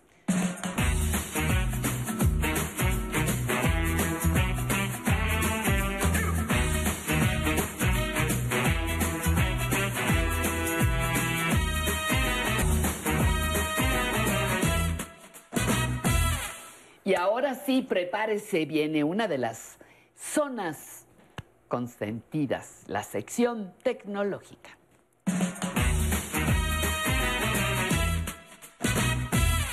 Le cambiamos para no aburrirnos. La zona tecnológica en la sección de Sí. aprender a envejecer. ya no le compongo. ¿Cómo organizar aplicaciones en el escritorio Android? Android. Lo primero que nos tienes que decir, ¿cuál es el escritorio? ¿Cuál es el escritorio, Sí, eso ya ni se usa. Uh, ya quedó atrás. Desde las computadoras, ¿verdad? Desde la, sí, sí se modificó, pero en una, en un eh, teléfono celular, ¿cuál es mi escritorio? ¿Cuál es el escritorio? Así como en las computadoras, Pati, teníamos nuestro escri- escritorio y teníamos accesos directos. Sí. eh, es exactamente lo mismo aquí. Vamos a conocer la pantalla de nuestro equipo Android. Hace ocho días vimos eh, la pantalla de un iPhone. Ajá, sí, sí. Hoy nos vamos a enfocar en el Android. Entonces vamos a conocerla. Se divide en tres partes. La primera es el escritorio o la pantalla de inicio, que es la que vemos ahora en pantalla. Y tenemos algunos accesos directos. Ahorita yo lo tengo en blanco para poder personalizarlo y crear un diseño. Hay otra parte que se llama cajón de aplicaciones. ¿Cuál es el cajón de aplicaciones? En el sistema Android vamos a deslizar la pantalla hacia arriba o vamos a pulsar el botón del centro que tiene muchos puntitos que me lleva a las aplicaciones. Este es el cajón de aplicaciones. Aquí se encuentran todas las que yo tengo instaladas en mi dispositivo, absolutamente todas las eh, aplicaciones. Entonces, ¿qué pasa si yo quiero tener un acceso directo y digo, no quiero estar revisando todo mi celular, este, hallando la, la- la aplicación que quiero utilizar? Quiero crear un acceso directo. ¿Cómo lo podemos hacer? Bueno, esta es la segunda parte. La tercera, la tercera parte de nuestra pantalla es esta de abajo. Como lo vimos en iPhone, se llama Dock. Dock. ¿Ok? Es eh, la parte inferior. Esas aplicaciones, así yo tenga 5, 3 o 10 páginas con accesos directos en mi escritorio, no van a cambiar. Son las aplicaciones más importantes o las que yo utilizo con más frecuencia, que son estas cuatro que yo tengo ahorita: ajustes, teléfono, Chrome y mensajes. Yo voy cambiando de páginas y estas se van a quedar estáticas. Entonces, vamos a, vamos a empezar a personalizarlo en casa. También acompáñeme con su dispositivo. Deslizamos la pantalla o tocamos en el botón de, de aplicaciones para ir a nuestra caja y vamos a seleccionar las plataformas que más utilicemos. ¿Cuáles son ellas? Bueno, de- depende de cada quien. En mi caso, voy a sumar la cámara. Hay dos opciones de hacerlo. Puedo pulsar una aplicación y arrastrarla hacia arriba y si observan, ya cambió, ya cambió la pantalla. Ahora estoy en mi escritorio o en mi pantalla de inicio. Entonces tengo arrastrada la- el icono de cámara, lo suelto y se coloca. Ya creé el acceso directo de mi, de mi cámara. Entonces yo ya no necesito entrar a la caja de aplicaciones, buscar entre las eh, 50 plataformas que tengo. Exacto, menos. más o Ajá, menos. más o menos. Este, y elegirla, sino que ya la tengo aquí Ahí en el escritorio. En pantalla. Ajá. Esa es una forma. Entonces voy a regresar a la caja y vamos a sumar más aplicaciones. ¿Cómo puedo sumar cinco de, de un solo clic? Bueno, vamos a mantener presionada la aplicación durante unos segundos y ya sabemos que son distintos los equipos. Entonces en algunos van a aparecer palomitas, que significa que están, eh, está seleccionado. Aquí me aparece un menú con tres opciones. Dice seleccionar, información de esta aplicación o desinstalar. Voy a tocar la opción que dice seleccionar. De esta forma me permite elegir más aplicaciones. Ok, para, para reunirlas en un, en un solo paquete, digamos. Exacto, para reunirlas, eh, no todavía carpetas, no más bien para unirlas al escritorio, a la pantalla de inicio. Sacarlas de esa caja que tenemos y unirlas al escritorio. Entonces tengo una seleccionada, voy a elegir fotos, Ahora las sí- aplicaciones de Google. Ahora sí que me repite la pregunta, ¿verdad? sí, ¿verdad? ok. Y observen en casa cómo se van seleccionando. Aparece una checa o una palomita verde. Y ya que tengo una gran cantidad de aplicaciones, o las que yo necesite, digo perfecto. En la parte inferior hay dos opciones. ¿Qué quieres hacer con estas aplicaciones, Alana? ¿Desinstalarlas o quieres añadirlas? Pero añadirlas a dónde, ¿verdad? Bueno, añadirlas al escritorio. Voy a tocar en el símbolo de más y comienzan a aparecer en pantalla. Perfecto. Ya tengo ahí mis aplicaciones. Puedo formar carpetas para organizar estas, estas plataformas y encontrarlas más fáciles, que no esté a lo mejor también saturada mi pantalla de inicio. ¿Cómo lo puedo hacer? Voy a mantener pulsada una aplicación y la voy a arrastrar, como lo vemos ahora. La voy a colocar sobre otra que yo quiero sumar a esta carpeta. Así, por ejemplo, voy a sumar todas las de Google. Aquí está, suelto y se crea la carpeta. Tengo tres plataformas más, Google, Google One y Maps. ¿Cómo las puedo sumar? Bueno, voy a mantener pulsado la pantalla de inicio en un espacio en blanco, por ejemplo, en la parte inferior. Voy a tocar durante unos segundos y me aparece opciones. Ahora, esto me permite también seleccionar las aplicaciones. Voy a seleccionar, por ejemplo, Google, Google One y Maps. Aquí lo tengo. Tengo tres. Las voy a jalar. Google, Google Maps y Y Maps. Maps. Ajá. Y Google One, dice. Google One. Entonces tengo tres plataformas aquí seleccionadas, Pati. Ahí están. Sí. ¿Cómo las puedo jalar para no ir una por una? Ah, bueno, ya las seleccioné, ahora sí, agarro cualquiera, agarro cualquiera y las arrastro. Eso me va a permitir jalar las tres aplicaciones de esta manera. Si vemos, se juntaron y en la parte superior derecha de la plataforma dice tres. Quiere decir que estoy arrastrando tres. Tres. Que ahí van juntas tres. Ajá, tres cuadritos, aquí van. Entonces lo pongo encima de donde dice social, que fue la carpeta que se creó, y voy a soltar en ese momento. De esta forma ya se creó una carpeta que de forma predeterminada se autonombró social, entonces toco sobre ella y tengo las cinco aplicaciones que acabo de sumar. Pero digo, tampoco me gusta el nombre, Patti. Pues no. Te iba a Tampoco. decir, a mí tampoco. No me, no me convenció. Ajá, Entonces lo podemos cambiar también. ajá, también. ¿Cómo lo cambio? Toco en donde dice social, ahorita estamos como en modo editar, entonces toco en social y me aparece el cursor y el teclado. Y tengo un atache del lado derecho. Voy a pulsar para borrar el nombre, se elimina y yo puedo autonombrarlo. Entonces, Como tú quieres. Como yo quiera. Vamos a ponerle eh, aplicaciones, ahí aplicaciones. No pasa nada, lo volvemos a eliminar y ponemos aplicaciones de Google. Listo. Ahora sí, voy a tocar en la palomita que está en mi teclado de color azul Ajá. y listo. Ya se guardó. Ahí aparece ya el nombre de la aplicación, de, de esta carpeta. Habíamos hablado hace ocho días de los widgets, Patti, que son accesos también directos que me permite ver información de la aplicación sin necesidad de entrar a esta. Como por ejemplo el reloj, el Ah, sí, sí, calendario. sí, sí, sí. Puede ser correo ¿Cómo se llaman? Repíteme. Widgets. Widgets. Exacto, Ajá. widgets. Entonces vamos a ver. Voy a mantener pulsada eh, en una parte en blanco la pantalla de esta manera para que aparezca el menú inferior. Y del lado izquierdo, observe bien en casa, aquí tenemos los widgets. Voy a pulsar sobre ella. A ver. Y entonces me cambia el, el- el- el menú. Y yo puedo agregar, si vemos aquí, puedo agre- agregar reloj, puedo agregar este, el correo electrónico, puedo agregar incluso un chat de Telegram. En el caso de Telegram, lo puedo subir a la página de inicio. Si yo platico mucho contigo, Patti, y digo, ah, yo quiero este, tener el acceso directo de Patti para no entrar a Telegram, para no buscar su dentro de todas las conversaciones. Ajá. Ah, creo aquí eh, un acceso directo, un widget con tu chat. Entonces yo nada más cada vez que quiera platicar contigo lo toco. Lo picas y entro directo, Y nada entro de que directo. en toda la lista. Exacto. Lo único que tengo que hacer en este caso, por ejemplo, del reloj, es pulsar sobre este y vemos que se agrega a la pantalla. Ya se agregó. Nuevamente pulso el botón de inicio para guardar los cambios y así es como podemos ir personalizando nuestra pantalla de inicio en un sistema operativo Android, Pati. Fíjate, eh, ahorita que, que me perdí en una, en una parte, eh, por ahí nos escribió un señor que dijo que iba, ibas muy rápido, íbamos, yo te iba a decir, Claro. ya me iba a subir yo, que íbamos muy rápido y que cómo le hacía, que, y, y yo le decía, bueno, uno no, no es tan rápido, sino que aquí empezamos de cero. Claro. Y el público no nos deja mentir, empezamos de casi, este es el puntito uno, este es el puntito dos, pero ¿qué podemos hacer? Hay, hay manera de, de seguirte en redes, tenemos la grabación aquí mismo. Por en- supuesto. En YouTube pueden ver el programa completo, pueden ver solo tu sección. Oriéntanos, por favor. Tenemos la opción de YouTube, Pati, en donde pueden ver el programa y pueden irlo pausando. De hecho, ya lo vimos en, en cápsulas de, de los miércoles, cómo podemos pausar y regresar el, el video para ir con calma. O también tenemos la opción de visitar nuestro blog, en donde vienen las instrucciones escritas y viene también un, un video de apoyo para que podamos ir este, paso a pasito eh, checando los, los temas. Bueno, pero, pero sí hay manera de ver y pausar. No se preocupe.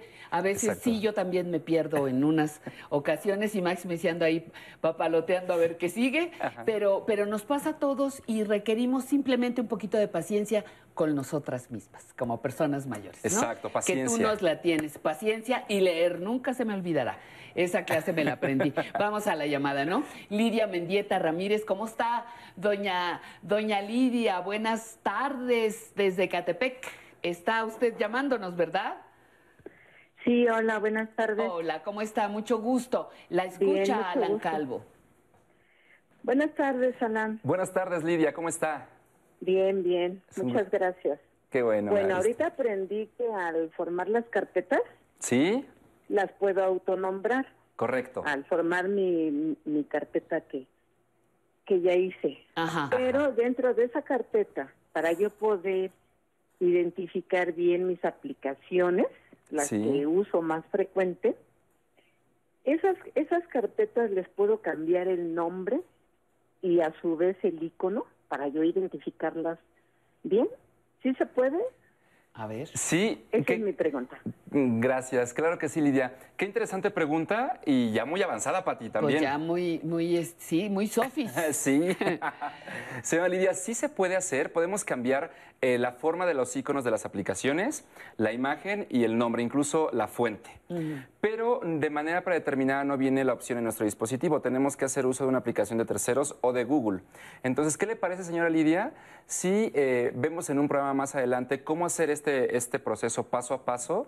Porque tenemos que descargar una aplicación de iconos eh, para cambiar las imágenes y una aplicación que nos ayude a cambiar el lanzador de aplicaciones, que es, digamos, la pantalla de inicio este, en donde nos permite interactuar con ellas. Entonces vamos a verlo paso a paso y con muchísima más calma. ¿Qué le parece, señora Lidia? Yo creo, yo creo que está excelente y además compartimos esta nueva parte con el público y queda grabado que eso es lo más Así es. que eso es lo más importante. Entonces, repíteme por favor en dónde nos ven, en dónde te seguimos para estas clases que nos das aquí. Por claro favor. que sí, pueden visitar eh, YouTube, lo pueden buscar como Aprender a Envejecer Zona Tecnológica y van a aparecer todos los temas. O en el blog eh, que tenemos, ahí viene también desglosado toda la, la información. Pues ya me voy. Adelante, No es falta de amor.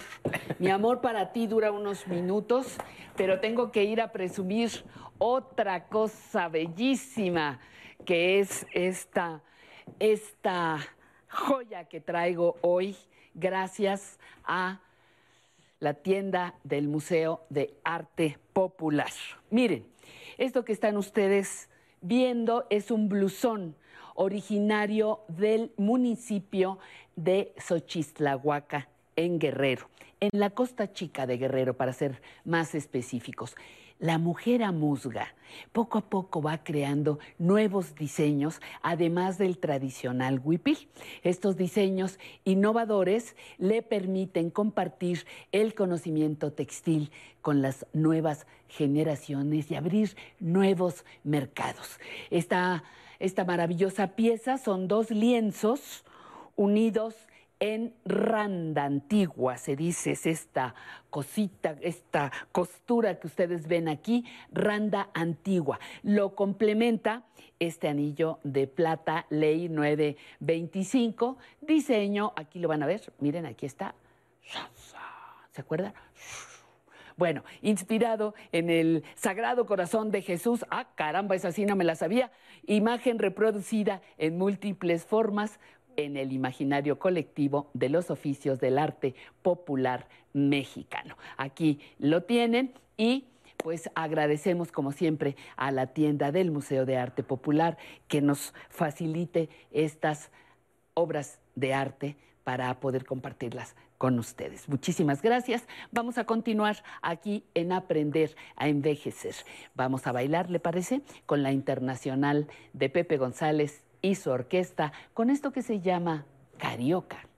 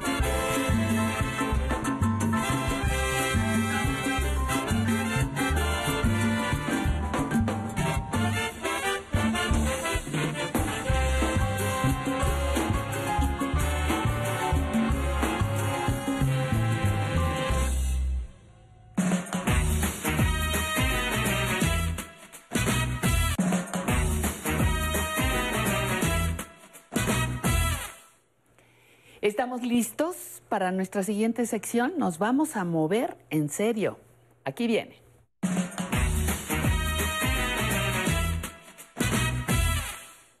Mi querido Sensei, Pati, ¿cómo muy estás? buen día. Muy bien, Buenos gracias. días. ¿Cómo. ¿Cómo debo decir cuando te saludo? Onegaimas. Onegaimas, ¿qué quiere decir? Su enseñanza, por favor. Su enseñanza, ¿cuál- ¿qué nos va a enseñar hoy? Ejercicios de fortalecimiento general para todo el cuerpo. ¿Por qué tengo, recuérdame, por qué tengo que moverme? Porque si no me muevo, ¿qué me pasa? Eh, lo que pasa que de tanto estar sentados o encerrados, el cuerpo tiene la ansiedad de liberarse, pero no estamos fuertes. Las caídas, principalmente en adultos mayores, es porque no tienen fuerza muscular, tono muscular en las piernas y, y se tropiezan y no soportan sus rodillas y se caen. Ahorita vamos- vamos a fortalecer todo para estar bien activos y con tono muscular en todo el cuerpo. Muy bien. Todo tuyo el escenario. Muy bien, Pati, gracias.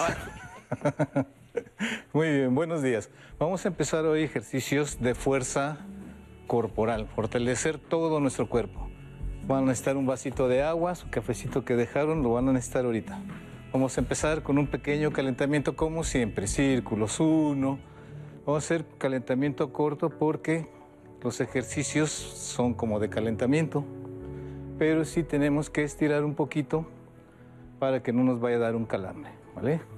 Arriba, dos, tres, cuatro y cinco. Un abrazo muy grande a todos los que nos siguen, sobre todo en redes. Todos sus comentarios los leemos.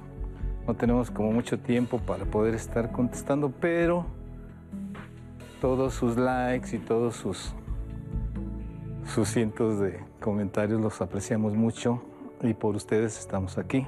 Muchas gracias a todos. Cabeza círculo. Dos, tres, cuatro, cinco. Al otro lado. Tres, cuatro, cinco. Vamos a liberar un poquito cadera. A donde lleguemos está bien. Hoy vamos a ver diferentes niveles de ejecución de cada ejercicio. Recuerden que la idea es hacer proactivos a todas las personas, sin importar su estado físico, si usan bastón, silla de ruedas. Los ejercicios de hoy son inclusivos para todos.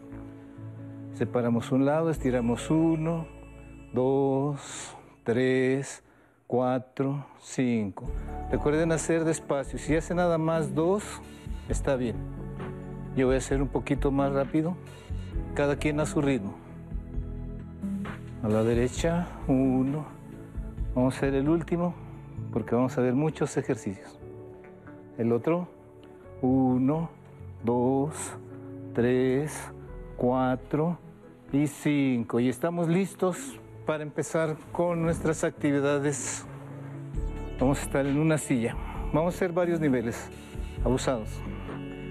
Vamos a empezar el primero sentadito. Hombros. Me agacho tantito. Estiro pies y brazos. Dos. Aquí vamos a hacer fuerza. Nuestros puños cerrados. Cuatro. Cinco. Al segundo nivel. Uno. Abrazo. Dos. Tres. Cuatro. Y cinco. Nos apoyamos en la silla, ponemos una rodilla y mis brazos. Doblo un poquito mis codos y mi rodilla y estiro uno, dos. En la cama lo podemos hacer, tres, cuatro y cinco. Del otro lado, subimos una rodillita, dos brazos, todo abajo, todo arriba. Uno, dos, tres, cuatro. Si bajamos poquito, no hay problema. Y cinco. Recuerden todo a su nivel. Ponemos de lado nuestra silla, hacemos el mismo ejercicio. Todo abajo. Y cuando hago todo arriba, estiro uno, abajo, estiro todo con pie, dos, tres, estamos haciendo pierna, pantorrilla, cuadríceps, brazos y estiramiento. Cambiamos de lado, todo arriba, todo abajo. Pierna izquierda arriba, todo abajo junto. Tres, cuatro y cinco. De nuevo de frente. Abajo. Y estiro uno. Puños cerrados. A la derecha, derechos arriba. Tres. Abajo y arriba. Cuatro. Abrazo. Y cinco. Cambio de lado. Izquierdos arriba. Uno. Puños cerrados para que hagan tono en brazo. Dos. Abajo. Tres. Hagan los que ustedes puedan, ¿vale? El chiste hacer tres series de cada uno. Empezamos de nuevo, de ladito. Bajo y subo uno, dos, tres, con rodilla arriba. A donde llegue está bien. Cuatro. El chiste es que la cadera se libere. Fuerza en caderas. Y cambiamos de pie. Uno, dos, tres, cuatro y cinco. De frente de nuevo. Abrazo. Paso y abro. Palmas hacia el piso, altura de hombros. Regreso. Izquierdo uno. Con puño cerrado. Dos. Como volando, como pajarito. Tres. Planeando cuatro. Y cinco. Cambio de pie. Abrazo arri- arriba. Abajo abro. Arriba. Dos. Tres. Aletazo de lado. Cuatro. Y cinco. Arriba. Abrimos a la derecha. Uno. Regreso. Dos. Como sentadito. Tres. Cuatro. Y cinco. Cambiamos de lado. Un martillo. Puños apretados para que sus brazos se activen y se fortalezcan. Izquierdo uno. Cuerpo centrado como en la silla. Dos. En la silla lo podemos hacer. Tres. Cuatro. Y cinco. Ahora de aquí me paro cadera. Empujo hacia el techo, ahora sí con palmas. Puntas de pies. Bajo y sentado. Abrazadito. Puedo hacer en la silla sin pararme. Costillas, arriba uno, costillas y puntas de pies arriba. Empujo y puntas dos, tres. Si estamos todavía fuertes, costilla, puntas, costilla, abajo. Costilla, puntas y abajo. Costillas, puntas y empujo y abajo. Último, empujándose al techo y abajo. Y vamos a hacer una pequeña respiración y tomamos agua. Traten de no respirar. No jalen aire. Nada más suban sus brazos. El, entre- en- el aire entra solito. Muy despacio. Su pulsación ya subió. Vamos a tratar de normalizarlo. Y con este último terminamos estos ejercicios de Yo tengo que fortalecimiento. llegar. Tengo que llegar igual. El vuelo. Ah, el vuelo. Y a ti te queda por tu capa. Y a mí me queda por mi capa. Así es. Mi querido Sensei, muchas gracias. Siempre Gracias muchas cosas que aprender contigo. Muchas gracias. Gracias a ti. Muchas gracias. Y a usted, gracias por la confianza de estar con nosotros. No se le olvide, el movimiento es fundamental para la salud de nuestro cuerpo. Tenemos todas las articulaciones, todos los tornillitos, ¿verdad? 200. Para poder, para poder estar eh, activos y productivas y creativas. Y ahora viene una prueba de ello. La siguiente entrevista es con una mujer eh, que sigue desarrollando su talento a través de la pintura. La fuimos a visitar. Disfrútenla.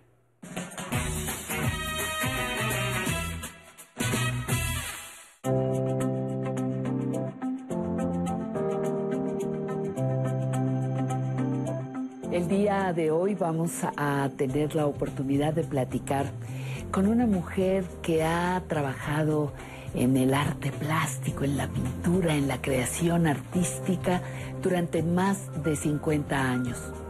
Y ya se imaginará usted que le tocaron los cambios tecnológicos, los movimientos sociales, el cambio de siglo y todo lo que puede ir conformando, mi querida Concepción Báez, una vida tan interesante, tan, tan plena como intuimos que tienes. Muchísimas gracias por recibirnos. Oye, gracias a ustedes que vinieron.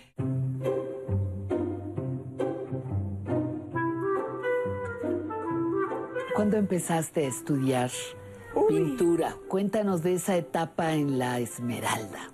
Mira, tuve dos etapas. Una cuando era muy jovencita y Rufino Tamayo era muy amigo de mis papás. Y yo iba con una señorita que daba clases de pintura. Pues eh, yo hacía luego a veces algún, algún cuadrito, tenía un caballete de tres patas. Y Tamayo vio una vez uno que había hecho de unos chiles poblanos.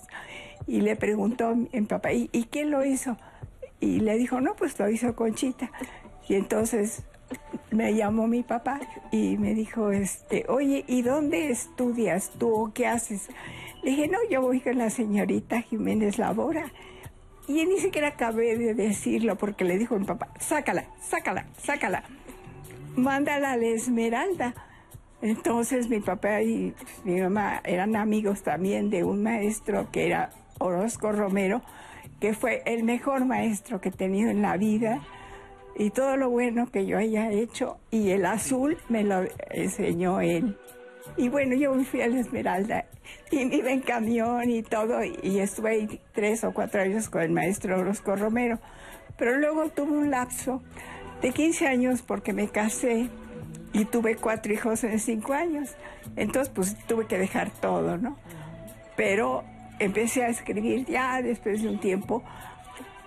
Hacía yo entrevistas y en una vez me mandaron a hacer algún reportaje sobre el Esmeralda y volví. Regresé y dije, ay, esto es lo que me gusta, yo voy a volver.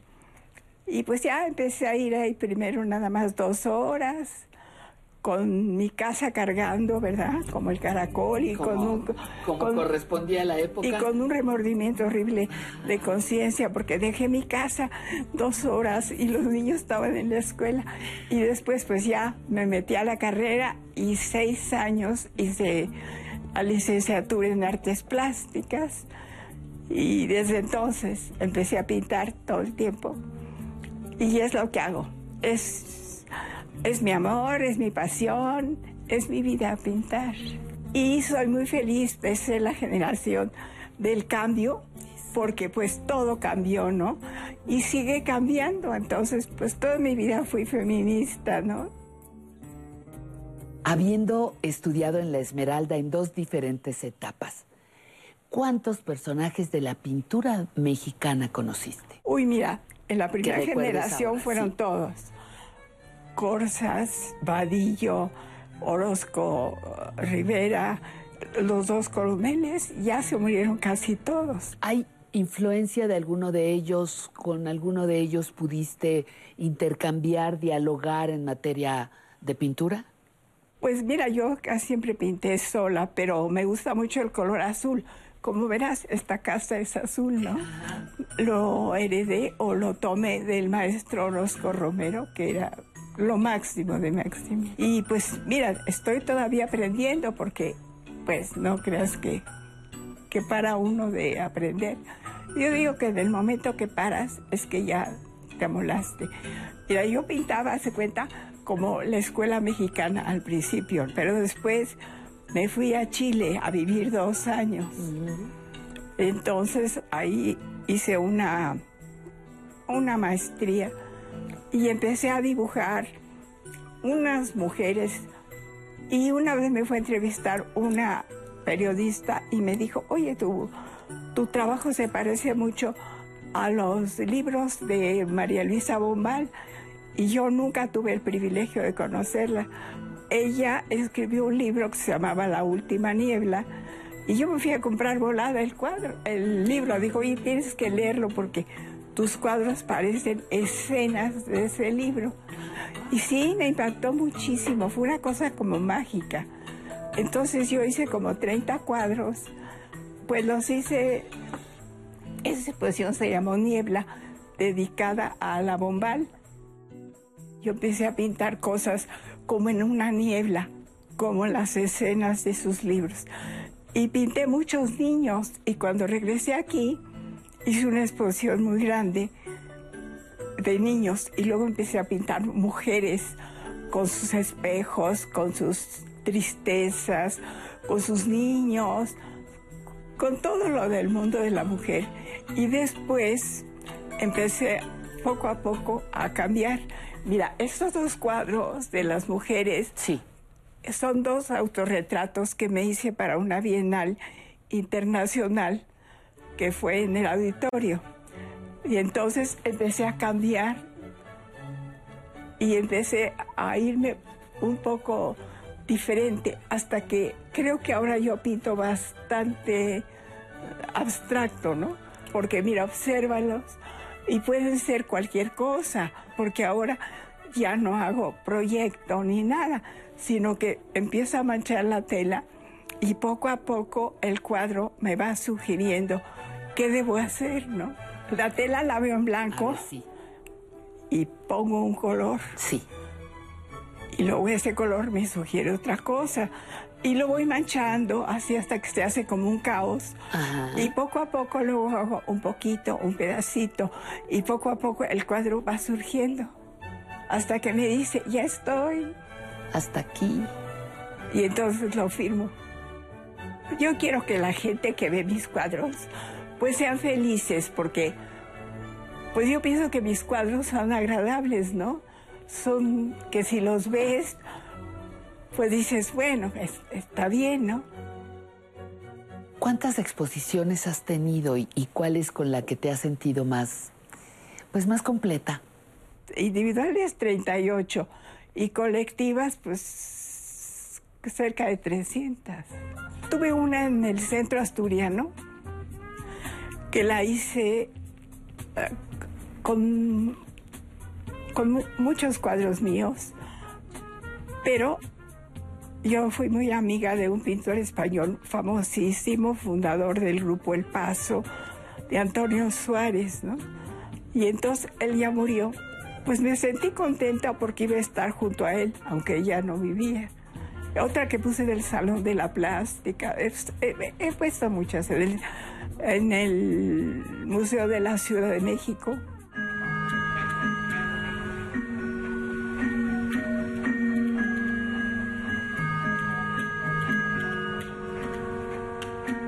¿A quién te gusta leer? ¿Qué género Oye, prefieres? aprendí a leer a los tres años y medio, me enseñó mi abuela.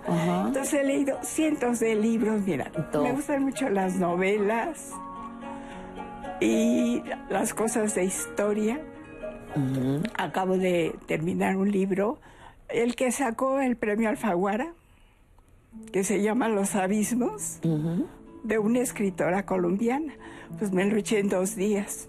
Me encanta Sandor Marais, me encanta por supuesto Shakespeare, me encanta, ay me gustan todos, mira, tantos que no te los podría nombrar a todos, pero sí he leído mucho.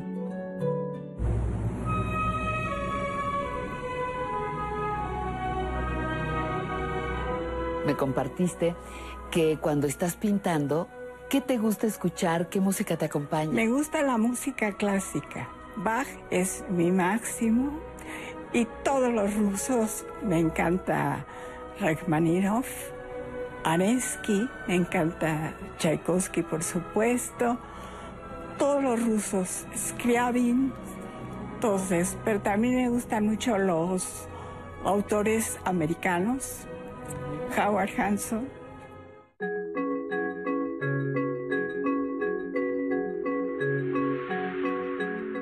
Tengo una cosa en la cabeza que se llama sinestesia. Y ya me decían, no digas eso, mamá, no digas eso, van a decir que estás loca. Es que veo la música de colores. Porque mis papás me llevaban, ¿qué te pareció el concierto, mijita? Y decía yo, ay, papá, me gustó muchísimo porque era azul, ¿verdad? Decía, no, no diga, ¿cómo que azul? Que te estamos diciendo que te gustó. Ay, todo era dorado, ¿no, papá? Y decían, ay, Dios, esta niña. Pero yo siempre he visto la música de qué- colores. qué padre. Me hace estar feliz. La oigo y voy pintando, ¿no? Y a lo mejor, como la veo de colores, voy poniendo vas el color. poniendo ahí de acuerdo al tono. Sí. ¿Qué te falta por hacer, Concepción? Pues morirme. ¿Qué te imaginas que es la muerte? Pues es la nada. Entonces, por lo que no me quiero morir es porque pues ya no voy a pintar. Ya no, ya no, no. No, no. Te mueres y ya. Y ya, se acabó. Nada de que vas a pintar o de que vas a estar así. No, pues ya no estás, ¿no? Entonces, pues no me gustaría dejar de pintar, no me gustaría dejar de oír la música, no me gustaría, pues, dejar de ir de viaje.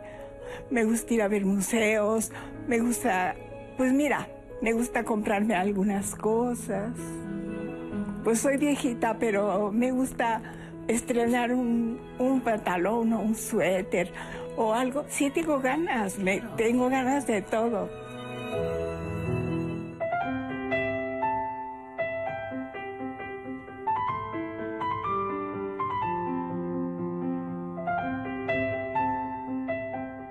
Pues muchas gracias que vinieron, que me dieron un rato tan feliz. Y pues acordarse que envejecer es un privilegio. Nada de que, ay, que no se me note. Yo no quiero decir cuántos años tengo. Díganlos felices. Envejecer es bueno. Si no, estaríamos muertos.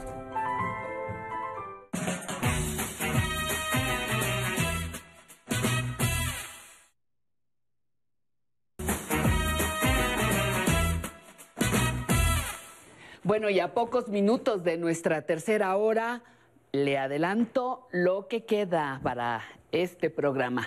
Recuerdos en vivo con Emilio nos va a traer la historia increíble de don Miguel León Portilla. Gloria Nacional, no se la pierda. De México al mundo, nos fuimos hasta un ring para traerle, nos fuimos, bueno, se fueron, para traerle cada detalle de la lucha libre. Y quiero sentirme bien, estará presente nuestra queridísima psicóloga y terapeuta sexual Carla Barrios para hablar precisamente sobre los mitos de la sexualidad en las personas mayores. Y la siguiente sección no se la puede perder, va a estar muy divertida, se lo adelanto.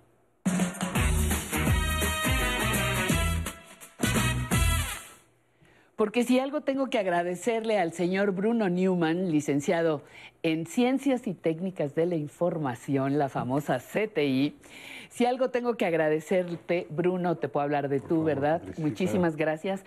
Es el humor, lo divertido que ha sido leer tu libro Las Dendenantes que tienes por ahí a la mano y que ha llevado cuánto tiempo realizarlo. Bienvenido. Pues muchas gracias, me da mucho gusto estar aquí. Eh, yo creo que son más de 30 años de coleccionar. Yo creo que sí, coleccionar ¿verdad? frases y palabras. La, la colección de objetos que empecé y que terminó con el Museo del Objeto del Objeto lleva más, lleva 50, las tengo muy claras. Pero eh, un poquito después dije, a ver, estamos rescatando objetos para que no se pierdan, para que las nuevas generaciones los conozcan, objetos que tienen algún mérito. Sí. Algunos fueron rescatados del, del- del- del basurero y, y, este, y después aparecen en un museo, lo cual es un poco de, de impo- una cosa de magia ahí, ¿no? Pa- parece, pareciera contradictorio, ¿no? Sí, exacto. Y, pero en forma simultánea, eh, yo te diría que desde el siglo pasado, eh, eh, siempre he tenido mala memoria y la he agudizado peor, porque siempre traigo eh, algo en donde escribir. Tu libreta, ah, ajá, y- unas tarjetas. Entonces, en vez de recordar, ah, escribo. Y como, como no se ejercita la memoria, pues la vas, la vas, te vas haciendo dependiente. Pero escribía yo las palabras o las frases que alguien había usado y que me parecían rarísimas, divertidas, extrañas, raras, viejas, eh, o que tenían un sentido del humor o un doble sentido. Entonces llegaba yo y las vaciaba en un cuaderno que tenía yo en mi escritorio, cuaderno azul, y, ahí iba, indistintamente las iba apuntando. Muchos años después le pedí a mi secretaria que separara palabras y frases, perdón. Ajá, permíteme, permíteme tantito el libro porque quiero darle una idea al público de lo que, de lo que trae antes de que, antes de que continúes. Por ejemplo, yo le decía a, Bruno que- que la manera en la que presenta el libro eh, me, me encantó. Eh, por ejemplo, en lo que le arreglan a él el micrófono, estamos aprovechando, no se preocupe. Dice, me encantó esta parte que decías, mis contlapaches, lléguenle a este libraco campechanamente, échenle uno clayo y se la pasarán de pocas tuercas, dejando a un lado sus canijas muinas y esos mendigos infiernitos que los traigan agorzomados. Yo creo que no todo mundo lo va a entender, pero creo que muchas personas sí lo entendemos. Entonces, Bruno, ya que está todo, todo listo ahora, cuéntanos lo que, cómo se traduce esta frase, que esto- estas oraciones que acabo de leer. Pues es una invitación a que te diviertas un rato y pases un buen, un Me reí buen sentido de muchísimo. humor en eso. Y, y me decías que vas apuntando, creo que ahora sí ya quedó bien nuestro Sí. micrófono, ya está en orden. Muy bien. Me, te interrumpí cuando eh, me- me decías que vas apuntando las palabras y luego tu secretaria las separó. Y ahí vamos, eh, cuando, cuando las separamos vi que había más de 2.000 y dije, ah, caray, eh, esto ya es, ya es un, ya es un libro. Un, un- un libro en, en- en ciernes. Eh, tenía yo una experiencia previa como comunicador que he sido en, la- en mi ejercicio profesional de haber, de, de haber trabajado en un, en un libro que se llama Comunicario, que son puros conceptos de comunicación, muchos eh, que no se entienden en nuestro idioma porque están en- hechos, hechos y escritos en inglés. Entonces, este, eh, pero aquí justamente de lo que se trata es de rescatar lo nuestro. Como había que el rescate de objetos, aquí hay el rescate de palabras y de, de expresiones. Y algunas, yo no soy un, un especialista, filólogo ni nada de estas cuestiones, entonces no sé de dónde viene. Si me dices de dónde viene, el- salió el chirrión por el palito, no te sé decir, pero sí sé qué quiere decir. Te salieron las cosas al revés de lo que querías. Ujú. Y este y eh, así, si abrimos aquí cualquier cualquier La que tú quieras. romper el turrón. ¿Por qué romper el turrón? Yo me, me- me estoy atreviendo a Sí, decirte, claro, tú y yo ya Patricia, rompimos el exacto. turrón. Y tú me dices, Ajá. Bruno, ¿y por qué romper el turrón? ¿De dónde viene que nos pongamos tutear y llevar más familiarmente? Y la expresión la conocemos todos y la usamos. Ahora, no todos, y esto es lo interesante del libro, lo que es muy divertido es compartirlo con las nuevas generaciones. o sea, sentarte con los hijos, con los nietos, con, y decir, a ver, este, según tú, ¿qué es ponerle sabor al caldo? Y el cuate de 18 o 28 te dice, no tengo idea, es ponerle sal, sal y pimienta y, y cilantro. No, no, pues resulta que poner caldo, sabemos tú y yo, amenizar la plática con elementos divertidos, o sea, vamos a meterle un poquito de sabor al caldo a la conversación. Claro. Préstame, préstame tantito porque te van a volver a, te van a volver a arreglar el micrófono. Y yo les voy a leer un poquito de las frases que trae, a ver ustedes de cuáles se acuerdan y cuáles les dicen algo. ¿Quién era un caco? ¿Quién era, qué era un cacle? ¿Qué era uno, uno cacheteado? Una cacatúa, híjole, esa, esa duele, mi querido, mi querido eh, señor Newman. Una sopita de tu propio chocolate. Allá atrás lomita. Ponte trucha. Por aquello de las dudas. Por debajo del agua. Eh, ¿Qué otra por ahí? Está bien cuero. Bueno, ¿tú te acuerdas Bueno, cu- pues a ver, cuéntame, acuerdas- cuéntame, Tú, tú eres más joven que yo, pero, Pero ¿te acuerdas cuando una mujer guapa era un, un mango? Un cuero. Bueno, ahora después pasó de mango a cuero. Ah, primero fue mango, luego, luego, fue luego a cuero. cromo y luego a cuero. Y ahora ya está más... Y ahora eh, ya está más, complicado. co- Bueno, de- además no, no vamos a hablar de las que se usan ahora porque justamente se están, están, en, están en uso. Me dijeron, alguien me dijo, oye, no está chido aquí. Pues no, no está chido porque chido se, se- se usa. es aquí están las que han dejado de usarse y que queremos rescatar de alguna manera.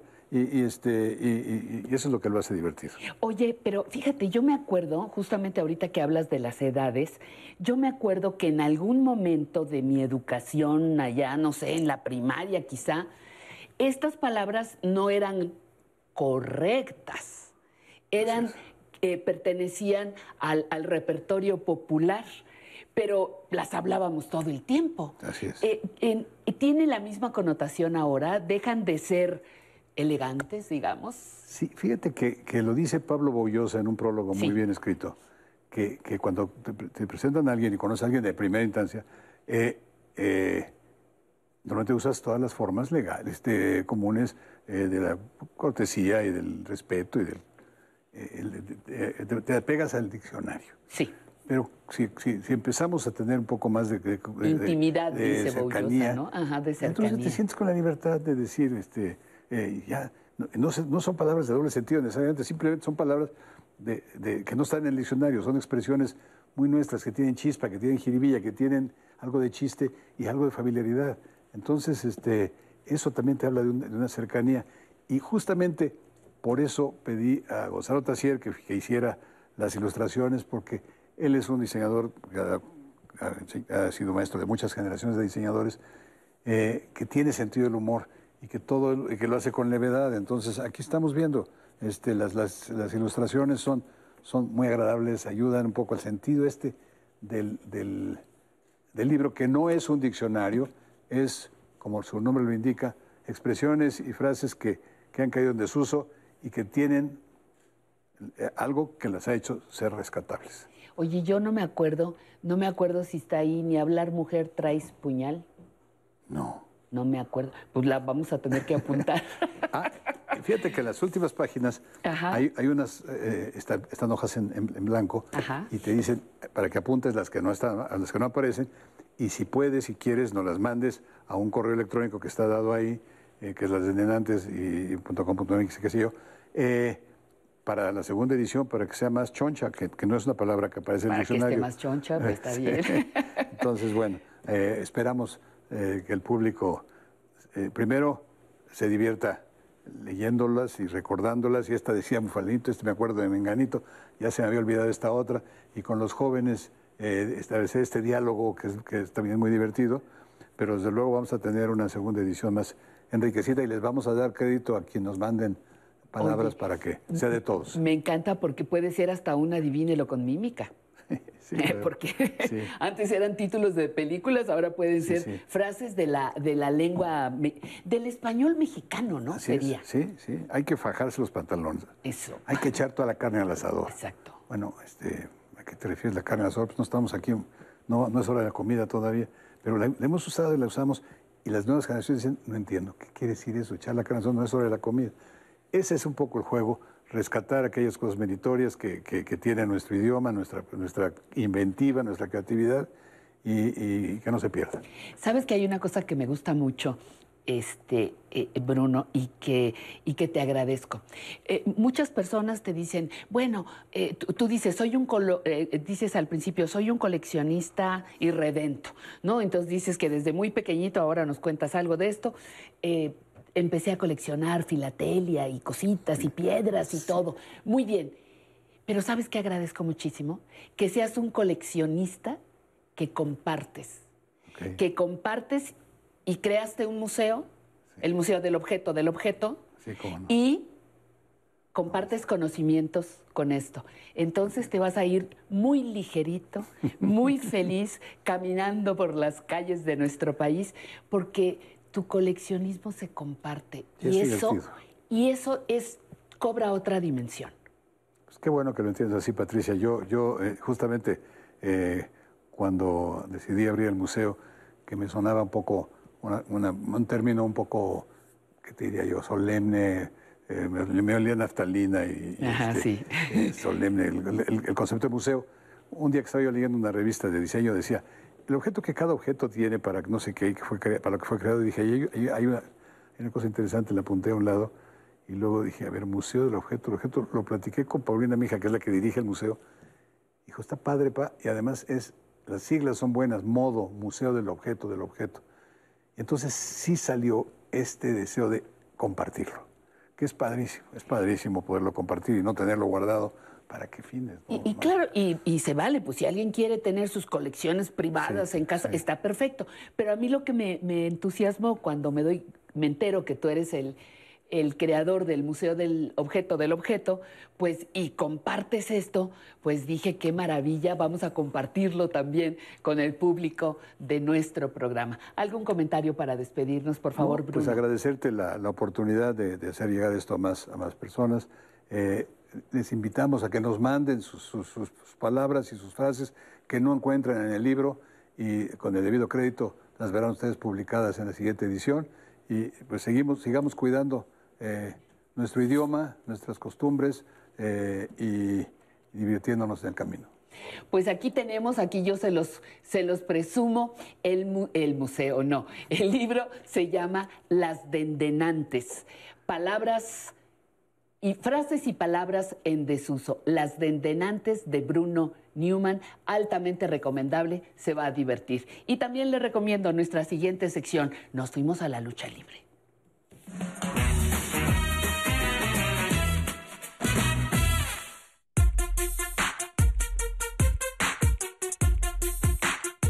La lucha libre mexicana ha traspasado fronteras gracias a los luchadores que han triunfado en el extranjero.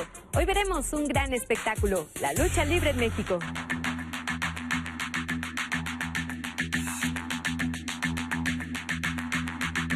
Estamos con Hugo Monroy Olvera, autor del libro 85 años de la lucha libre. Cuéntanos qué es lo que vamos a ver en este libro. Pues yo tuve el honor de escribir y de estar ahí en la parte de la investigación y de recopilación de información, de fotos y de todo para este libro. Se trató de hacer una, un recorrido por la historia de este deporte de una manera muy objetiva, ver cómo desde los primeros años mucha gente ha intervenido en, este, en esta empresa, cómo inició la empresa en, la primera manifestación de lucha libre profesional en nuestro país, en lo que fue la antigua Arena México, una vieja arena que estaba en lo que es el estacionamiento de la actual esta Arena México y que era de madera, que era un lugar pequeñísimo. Además de presentarse lucha libre, se presentaba circo, por ejemplo, o algunos otros este, espectáculos.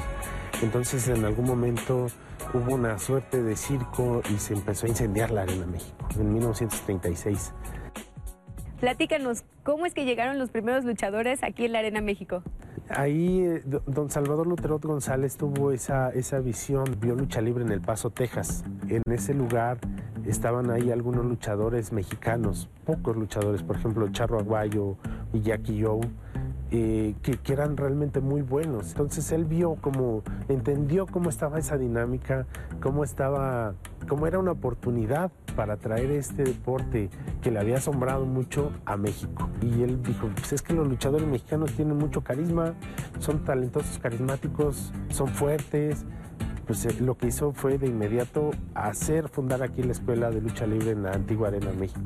Y ahí empezaron a salir, a formarse las grandes figuras. ¿En qué momento se empezó a hacer un espectáculo la lucha libre? En primera no había luchadores eh, ni rudos ni técnicos, solo era un luchador contra un luchador y ya. Empezaron a, a utilizar más indumentarias. Por ejemplo, vino un luchador norteamericano, Ray Ryan, que era el primero que, que de algún modo ya se ostentaba como un luchador rudo. Pues como si este es rudo, pues necesitamos el opuesto. Si este es malo, necesitamos el bueno. Entonces ya se definió el luchador, estaba el luchador rudo y pues ya tenemos el luchador técnico. Dos años después se presentó el enmascarado.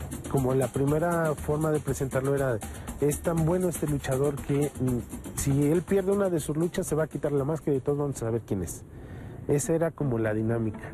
Aquí nació en México este deporte. la lucha libre nació en la Arena México, en la antigua Arena México, que después ya se construyó esta. En el 56 se inauguró este majestuoso escenario para presumir, digamos, es que aquí tenemos la lucha libre en la Arena México, que es el lugar más importante de lucha libre en el mundo. Cuéntanos, ¿en qué momento figuraron las mujeres en la lucha libre? con un grupo de, luchadoras que se presentaron en la antigua Arena México en julio precisamente de 1935 y después hubo una prohibición en 1950 que otra vez también se presentaron. Eran así apariciones esporádicas. Después ya hasta 1986 fue cuando se levantó ese veto y ya regresaron las luchadoras aquí a la Arena México, a la Ciudad de México.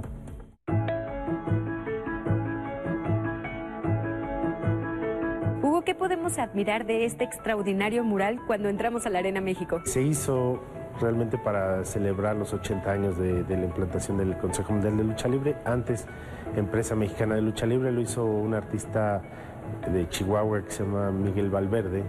Él intentó en este mural retratar o, o hacer un recorrido histórico en todo lo que es la lucha libre mexicana, en este caso la del Consejo Mundial, donde puso como antecedentes a los guerreros prehispánicos como una parte importante que de algún modo influyó mucho en la historia de la lucha libre. Ya después empezamos con lo que es la historia ya como tal de la, empresa mexicana de lucha libre con las primeras grandes figuras. Ahí están retratados también el, el Santo, Blue Demon. Al centro del mural está don Salvador Lutero González, que es el, el, el fundador y que hizo posible el, el inicio, el arranque de esta empresa. Y ya en la parte eh, derecha ya van las figuras ya más actuales.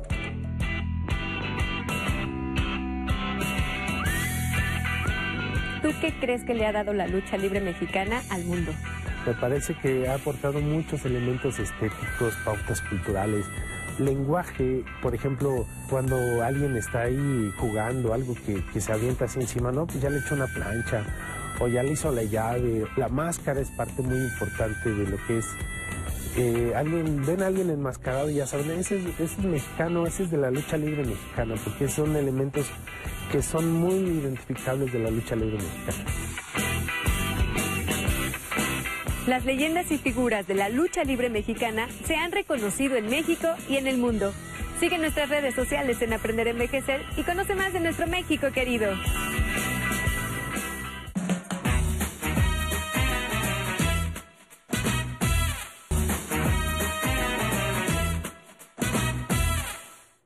Les agradezco muchísimo que estén con nosotros. Esta ya es nuestra tercera hora, se nos va rapidísimo. Este espacio creado para darle información a las personas adultas mayores. Por eso quiero que presten mucha atención a nuestra siguiente sección. De seguro le ha pasado. ¿Quiere sentirse bien? Yo también.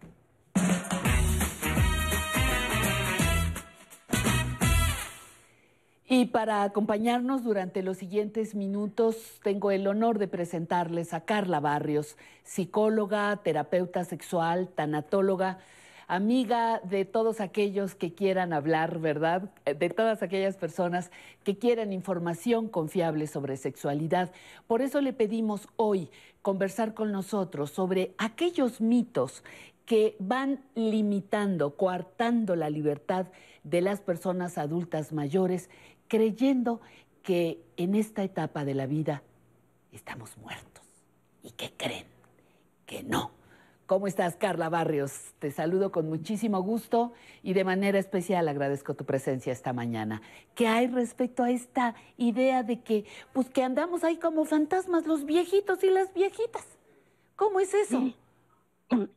Pati, pues un placer por la invitación. Gracias. Mira, yo creo que hay muchas cosas que van a impactar y tienen que ver con los prejuicios que tenemos.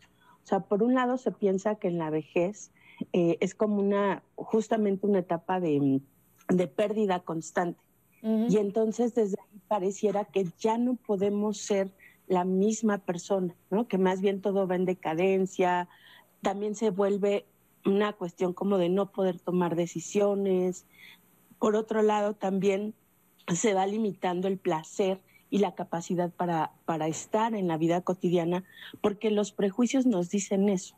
No es porque así sea, ¿no? Sí. Y aquí hay algo importante, porque finalmente si yo toda la vida estoy pensando que la vejez es un proceso de decaimiento donde ya no voy a poder hacer nada, muy probablemente vaya hacia allá. Si en cambio yo pienso en mi vejez como un espacio sí de cambios, pero donde puedo estar bien y que además ese bienestar lo voy construyendo en el día a día, muy probablemente este proceso no sea el que nos dicen que debe ser. Y por otro lado, también está esta situación donde de pronto pareciera que muchas cosas que antes hacíamos ya no las podemos hacer, ¿no? Como si fuera una te cayera un una de maldición. todo lo que somos. Como si te cayera una maldición, ¿no? 60 años y un radio que te descompuso todo. No es cierto.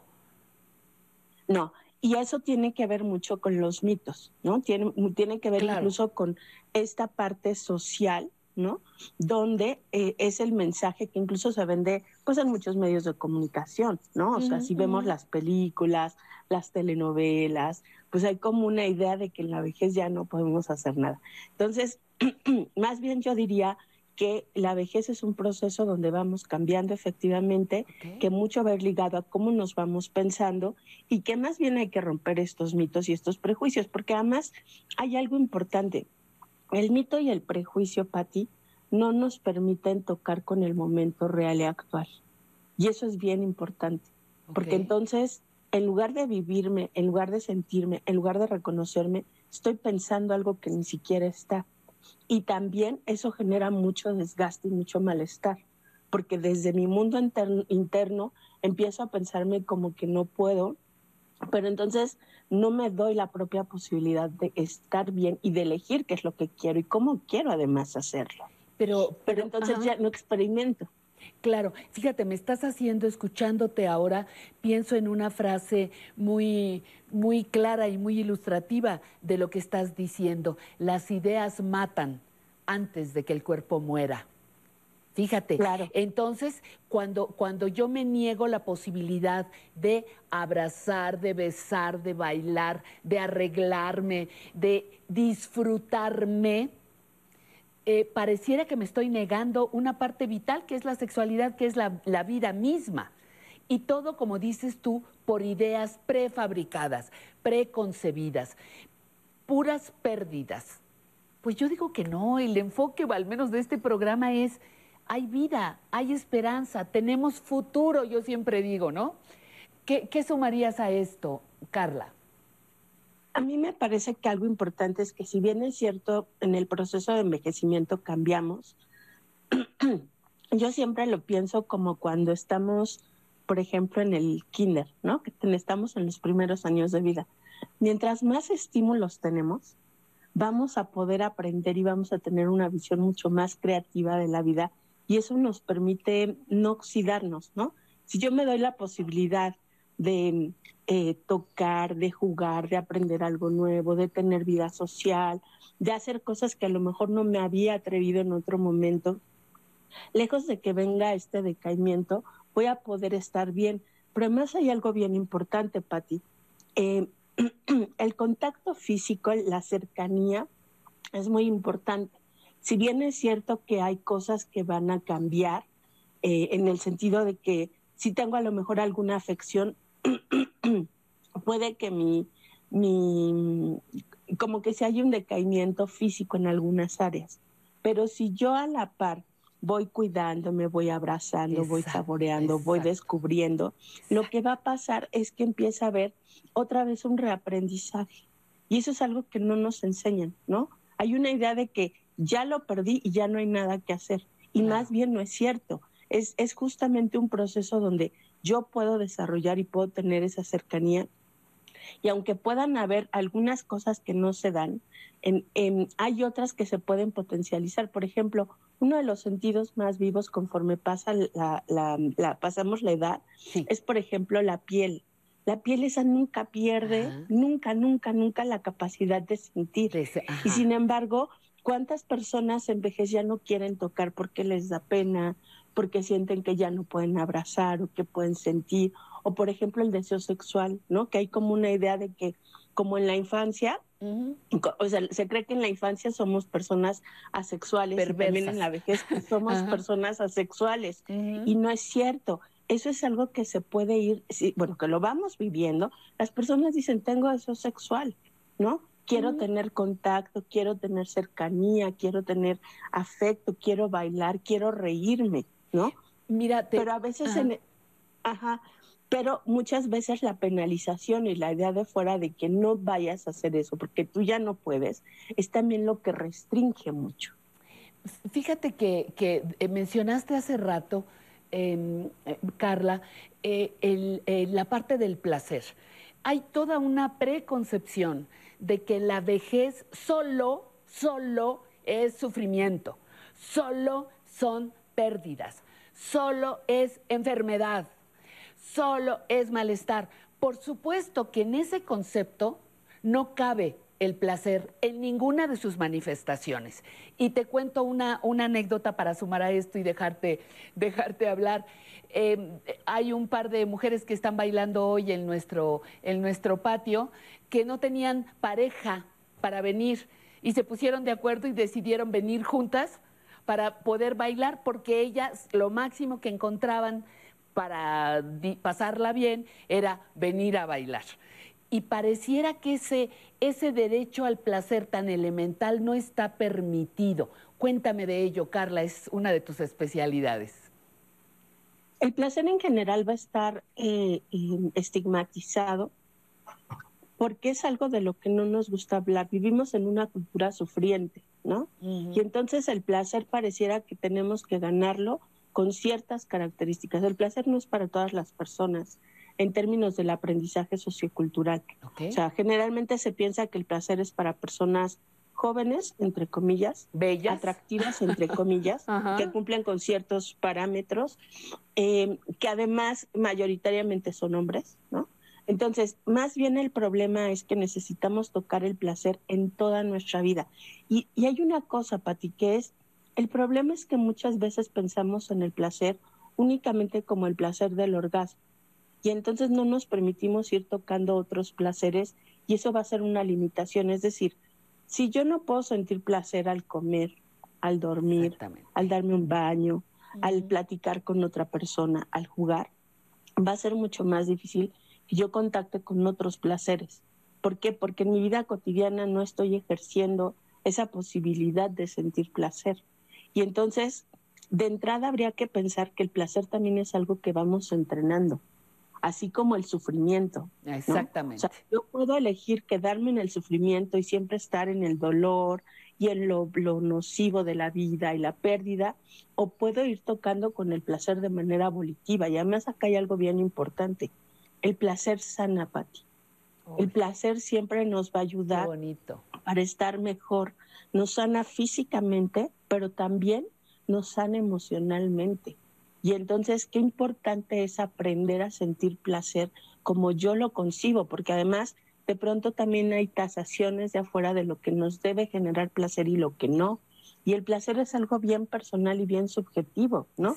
Hay quien siente placer con sus plantitas, hay quien siente placer con el contacto o con la plática o con la comida o con sentir el sol. Con la O sea, es música. algo con, con todo, ¿no? Entonces, creo que aquí un poco el reto también es qué tanto me doy el permiso de sentir placer en mi vida cotidiana y de cambiar esta visión sufriente por una visión respetuosa, amorosa, pero también de, de posibilidad de cambiar, de posibilidad de estar bien. Porque yo siempre digo algo, las cosas adversas de, las, de la vida no las podemos cambiar para ti. Sin embargo, sí podemos elegir qué recursos usamos para pasarlo. Y pasarlo desde el lugar de bienestar, de tener la cercanía, la compañía, el, el- el placer. Eso es algo que nos va a permitir estar mejor.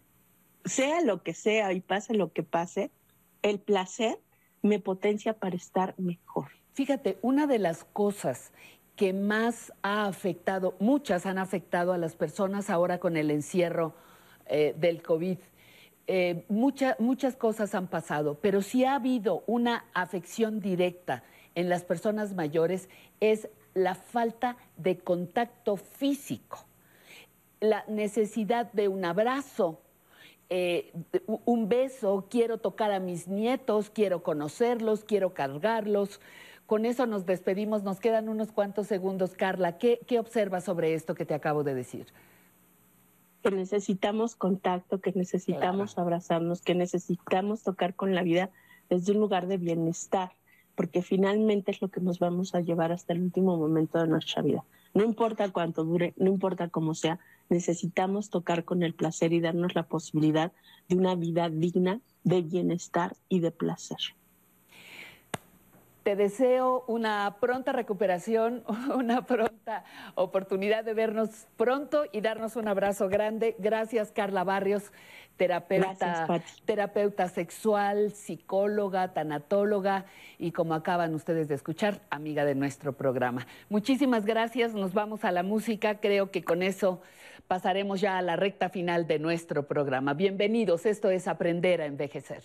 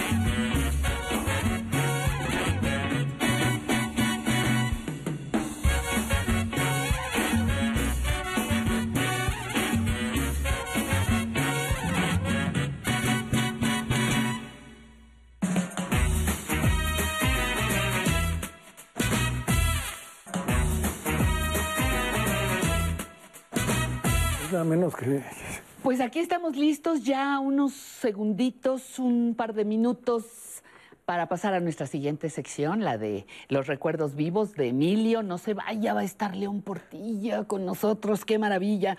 Pero antes quiero agradecerle a Sobeida Viveros Albarrán, que nos llamó desde Morelia, Michoacán, desde Morelos, Salvador Bautista. Gracias a Irma Romero Ocampo, le agradezco muchísimo.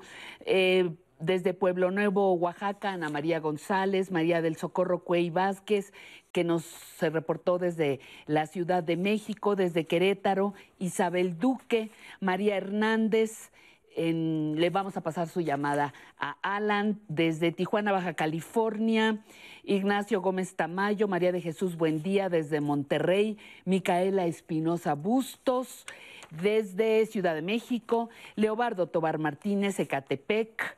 Luego tenemos aquí a Ana María Alvarado de Ciudad de México y desde Monterrey nos saluda Gloria Munguía Mercado. Tomamos en cuenta todas sus sugerencias, pero yo le quiero decir que todas, todas las secciones buscan proporcionarle información, entretenimiento y cultura.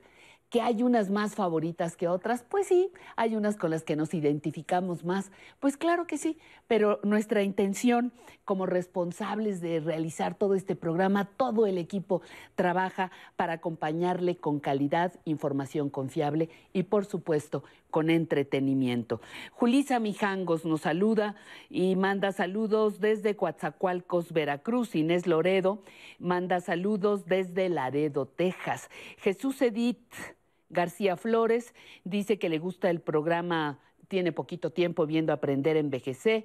Ya pedí que se lo pongan a mi mamá que tiene 85 años, pues le va a caer muy bien el programa. Liliana Rodríguez manda también saludos a nuestro programa. Ceci Paredes, María Antonieta Camas, Rodrigo Olar, no, no es cierto, Rocío Alfaro, Rosy Portillo, Mauricio Santillán y Rosy Ramos. Para todos ustedes, nuestro agradecimiento y el compromiso que hacemos cada domingo de ofrecerle, de verdad, de corazón, ofrecerle lo mejor de nuestro esfuerzo profesional. No se le olvide información, cultura y entretenimiento en Aprender a Envejecer. Y ahora nos vamos con nuestra sección Recuerdos Vivos con Emilio.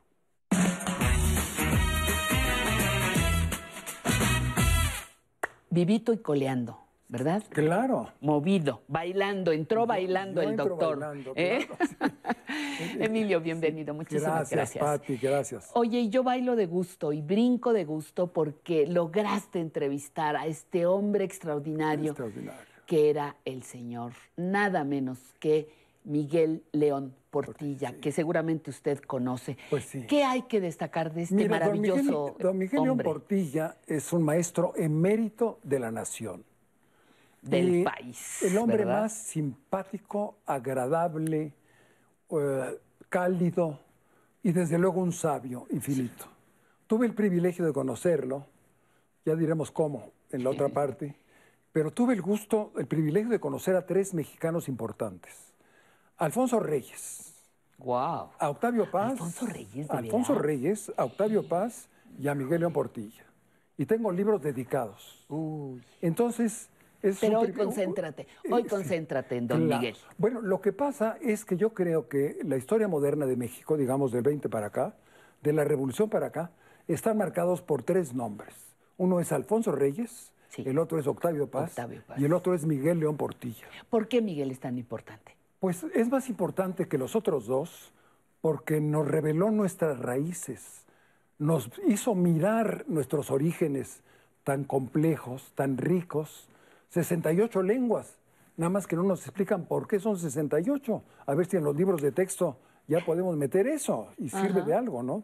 Pero eso creo que está por encima de los otros dos que tuve el gusto de conocer, esa identidad que don Miguel hizo por darnos la visión de los vencidos, que es tan importante. Un libro obligatorio, Mira, ¿no? Para don- cualquier mexicano. Don Miguel era el decano de la universidad, el decano del Colegio Nacional y el único no americano, el único no norteamericano, que era leyenda viviente. La Biblioteca del Congreso lo nombró leyenda viviente, tres, cuatro años antes de que muriera. Pues Así que imagínate el, el personaje. Pues vamos a ver y a escuchar tu conversación y retomamos la ahorita plática. verás, en el Ahora Colegio vamos a Nacional. Muy bien. ¿Qué estoy haciendo en estos últimos meses? Pues he terminado un trabajo acerca de lo que fue la participación de los indígenas en el movimiento de la independencia y en la revolución de 1910. Los indígenas realmente participaron en forma masiva. Había miles. Hay un diccionario de participantes insurgentes de Miquel Ibergés, que era un catalán que se exilió en México, y allí registra una cantidad enorme de curas, como dice usted, que pueden ser frailes, párrocos. Acaba de salir también publicado en Guadalajara otro trabajo, precisamente ese es el tema, eclesiásticos que participan en la revolución. Hidalgo fue un intelectual, Un reformador. Hay un libro de Juan Hernández Luna, un michoacano muy distinguido, fue secretario de la Facultad de Filosofía cuando yo estudiaba. Me ayudó mucho él, entre paréntesis, que se llama Hidalgo Reformador, ¿verdad? O del padre Méndez Plancarte también. Y Hidalgo llegó a ser rector, del Colegio de San Nicolás. Fueron muchos centenares, yo creo que miles de curas. ¿eh? Miles, ¿verdad? Miles. Bueno, empezando por los dos primeros, Miguel Claro, Hidalgo y Morelos. Y Morelos. Y luego el, Claro. el- el brazo de Morelos, que era Matamoros. Matamoros, sí, muchísimos. Y muchos frailes, muchos incluso terminaron fusilados, ¿eh? Como indígenas también. Digo, los caudillos indígenas es muy interesante. Hay algunos que se podía hacer una biografía de ellos. Digamos, indígenas que he tenido a lo largo de los años. Hay algunos que siguen viniendo, que vienen a mis clases a lo largo de 30 años. Figúrense nada más. El librado Silva Galeana, por ejemplo. Y la lucha es eso, hacer reuniones de hablantes de lenguas indígenas, revitalizarlas, hacerle ver al pueblo en donde se habla algo que no se debe de perder, que es un tesoro. María Manuela, Pineda dicen unos, Medina dicen otros, que apodaban la capitana. Ella se presentó ante Morelos cuando Morelos estaba sitiando Acapulco y le dijo, señor, aquí vengo, me llaman la capitana, aquí traigo 500 hombres, los pongo a sus órdenes. Por favor, permítame estrechar su mano. Ya la estrechó y le dijo, ahora ya puedo morir tranquila. Ya estreché su mano. Y sumó sus tropas a, a Morelos. El conocimiento histórico no es un lujo, es una necesidad. Porque la historia hace que todo lo que veamos se nos torne, se nos vuelva significativo. La persona que no tiene historia es como un viajero sin equipaje. La historia es la narración de lo que somos y en cierta manera nos muestra el camino de lo que podemos llegar a ser si queremos. México tiene más de 80 lenguas indígenas y si me preguntan cuántas, ni él, ni yo, ni nadie sabe, porque hay variantes tan notorias, tan profundas, que pueden hacer que una lengua, vamos a decir el zapoteco, implicara 10 o 12 lenguas. Es como si quisiéramos decir que el portugués, el italiano, el rumano, el catalán son la misma lengua. En 1956 recibí una carta de un holandés y la carta venía en náhuatl. Yo dije, qué barbaridad. Entonces yo a este señor le llamo Lantecatl, así como Toltecatl. Ah, y él había aprendido solo. Ah, y quiso venir a México. Yo lo fui a recibir al aeropuerto. Se bajó del, avión, cuando le dieron las maletas, le empezó a hablar en náhuatl al maletero. Y el maletero le dijo en inglés, señor, yo sé inglés, holandés, que seguramente usted viene, porque viene por KLM. Yo no entiendo. Ay, cómo confundió el náhuatl con el holandés. Y luego me dice, ¿qué no se habla aquí en la Ciudad de México? Pues no, le dije, no, una decepción. Ah, pero te voy a enviar a un lugar en que así se habla, Santana Tlacotenco. Y ahí perfeccionó. Por fin capté lo que es la belleza, el arte, la poesía, la música. Es como una flor y un canto. Ojalá que no se marchiten, que duren para siempre. yo quisiera conocer a este padre. Y él me dijo, pues mira, yo lo conozco porque la universidad me dio doctorado honoris causa cuando se cumplieron 400 años de la fundación de la antigua universidad. Le llamé yo a, a Garibay después de que Gamio le había hablado. Yo no sabía que Garibay tenía telefonofobia. Y no tenía en su casa, pero le hablé a la Basílica de Guadalupe porque él era canónigo lectoral. El canónigo electoral es el que explica la Biblia. Hablé, le digo, quiero hablar con usted. Ya está hablando conmigo. ¿Qué quiere? Así me contestó. Le digo, pues, perdóneme, este, el doctor Gamio me sugirió que lo viera. Bueno, sí, ¿qué? Digo, yo quisiera poder hablarle y decirle a usted, mire, venga el viernes y si no viene, me da igual. Colgó. Bueno, dije, debe ser una fiera terrible. ¿no? Entonces, pase usted, siéntese.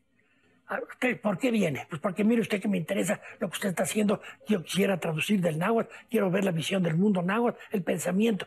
¿Y sabe usted náhuatl? No, no sé.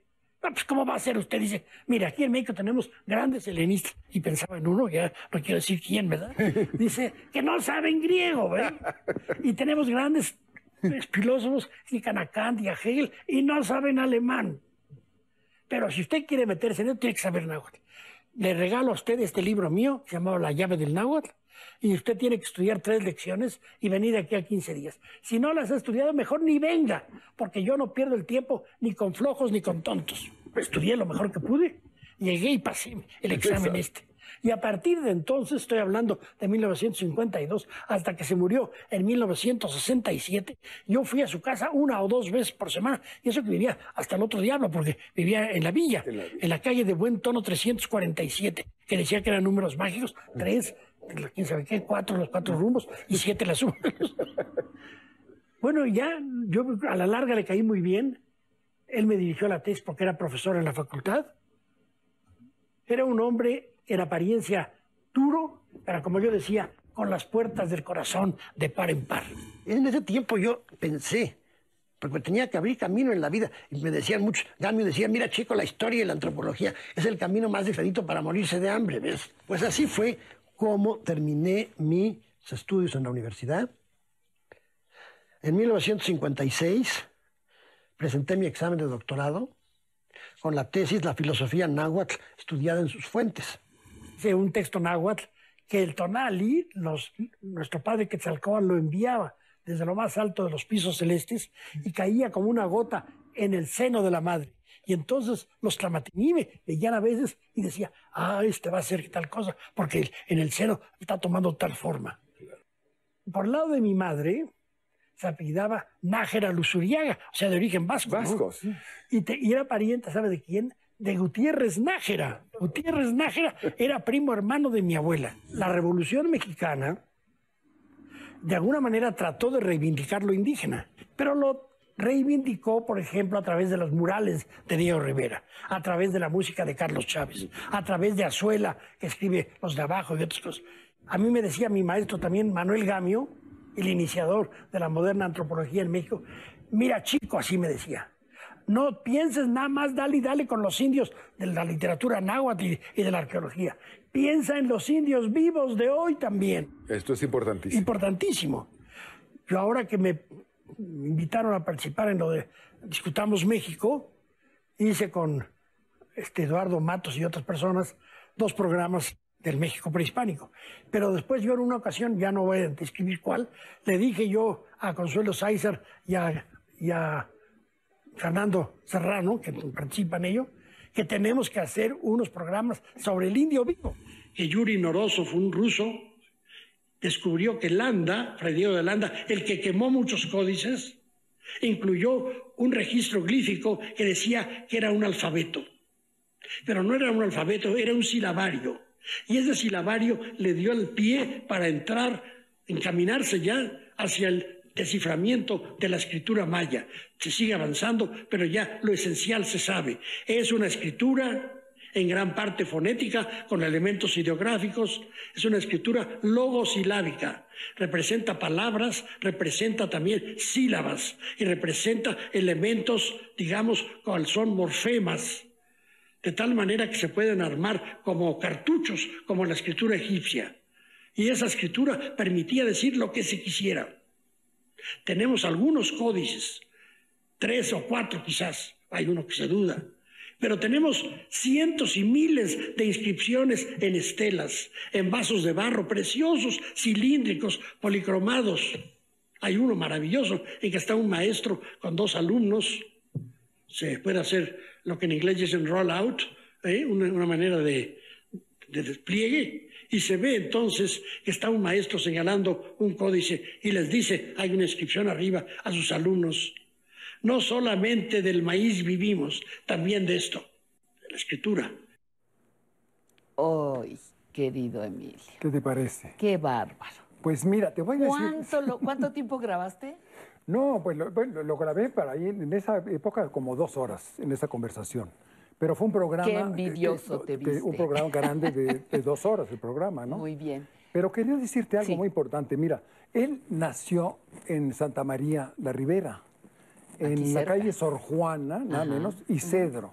Sí. Y entonces hay un decreto ya presidencial Sí.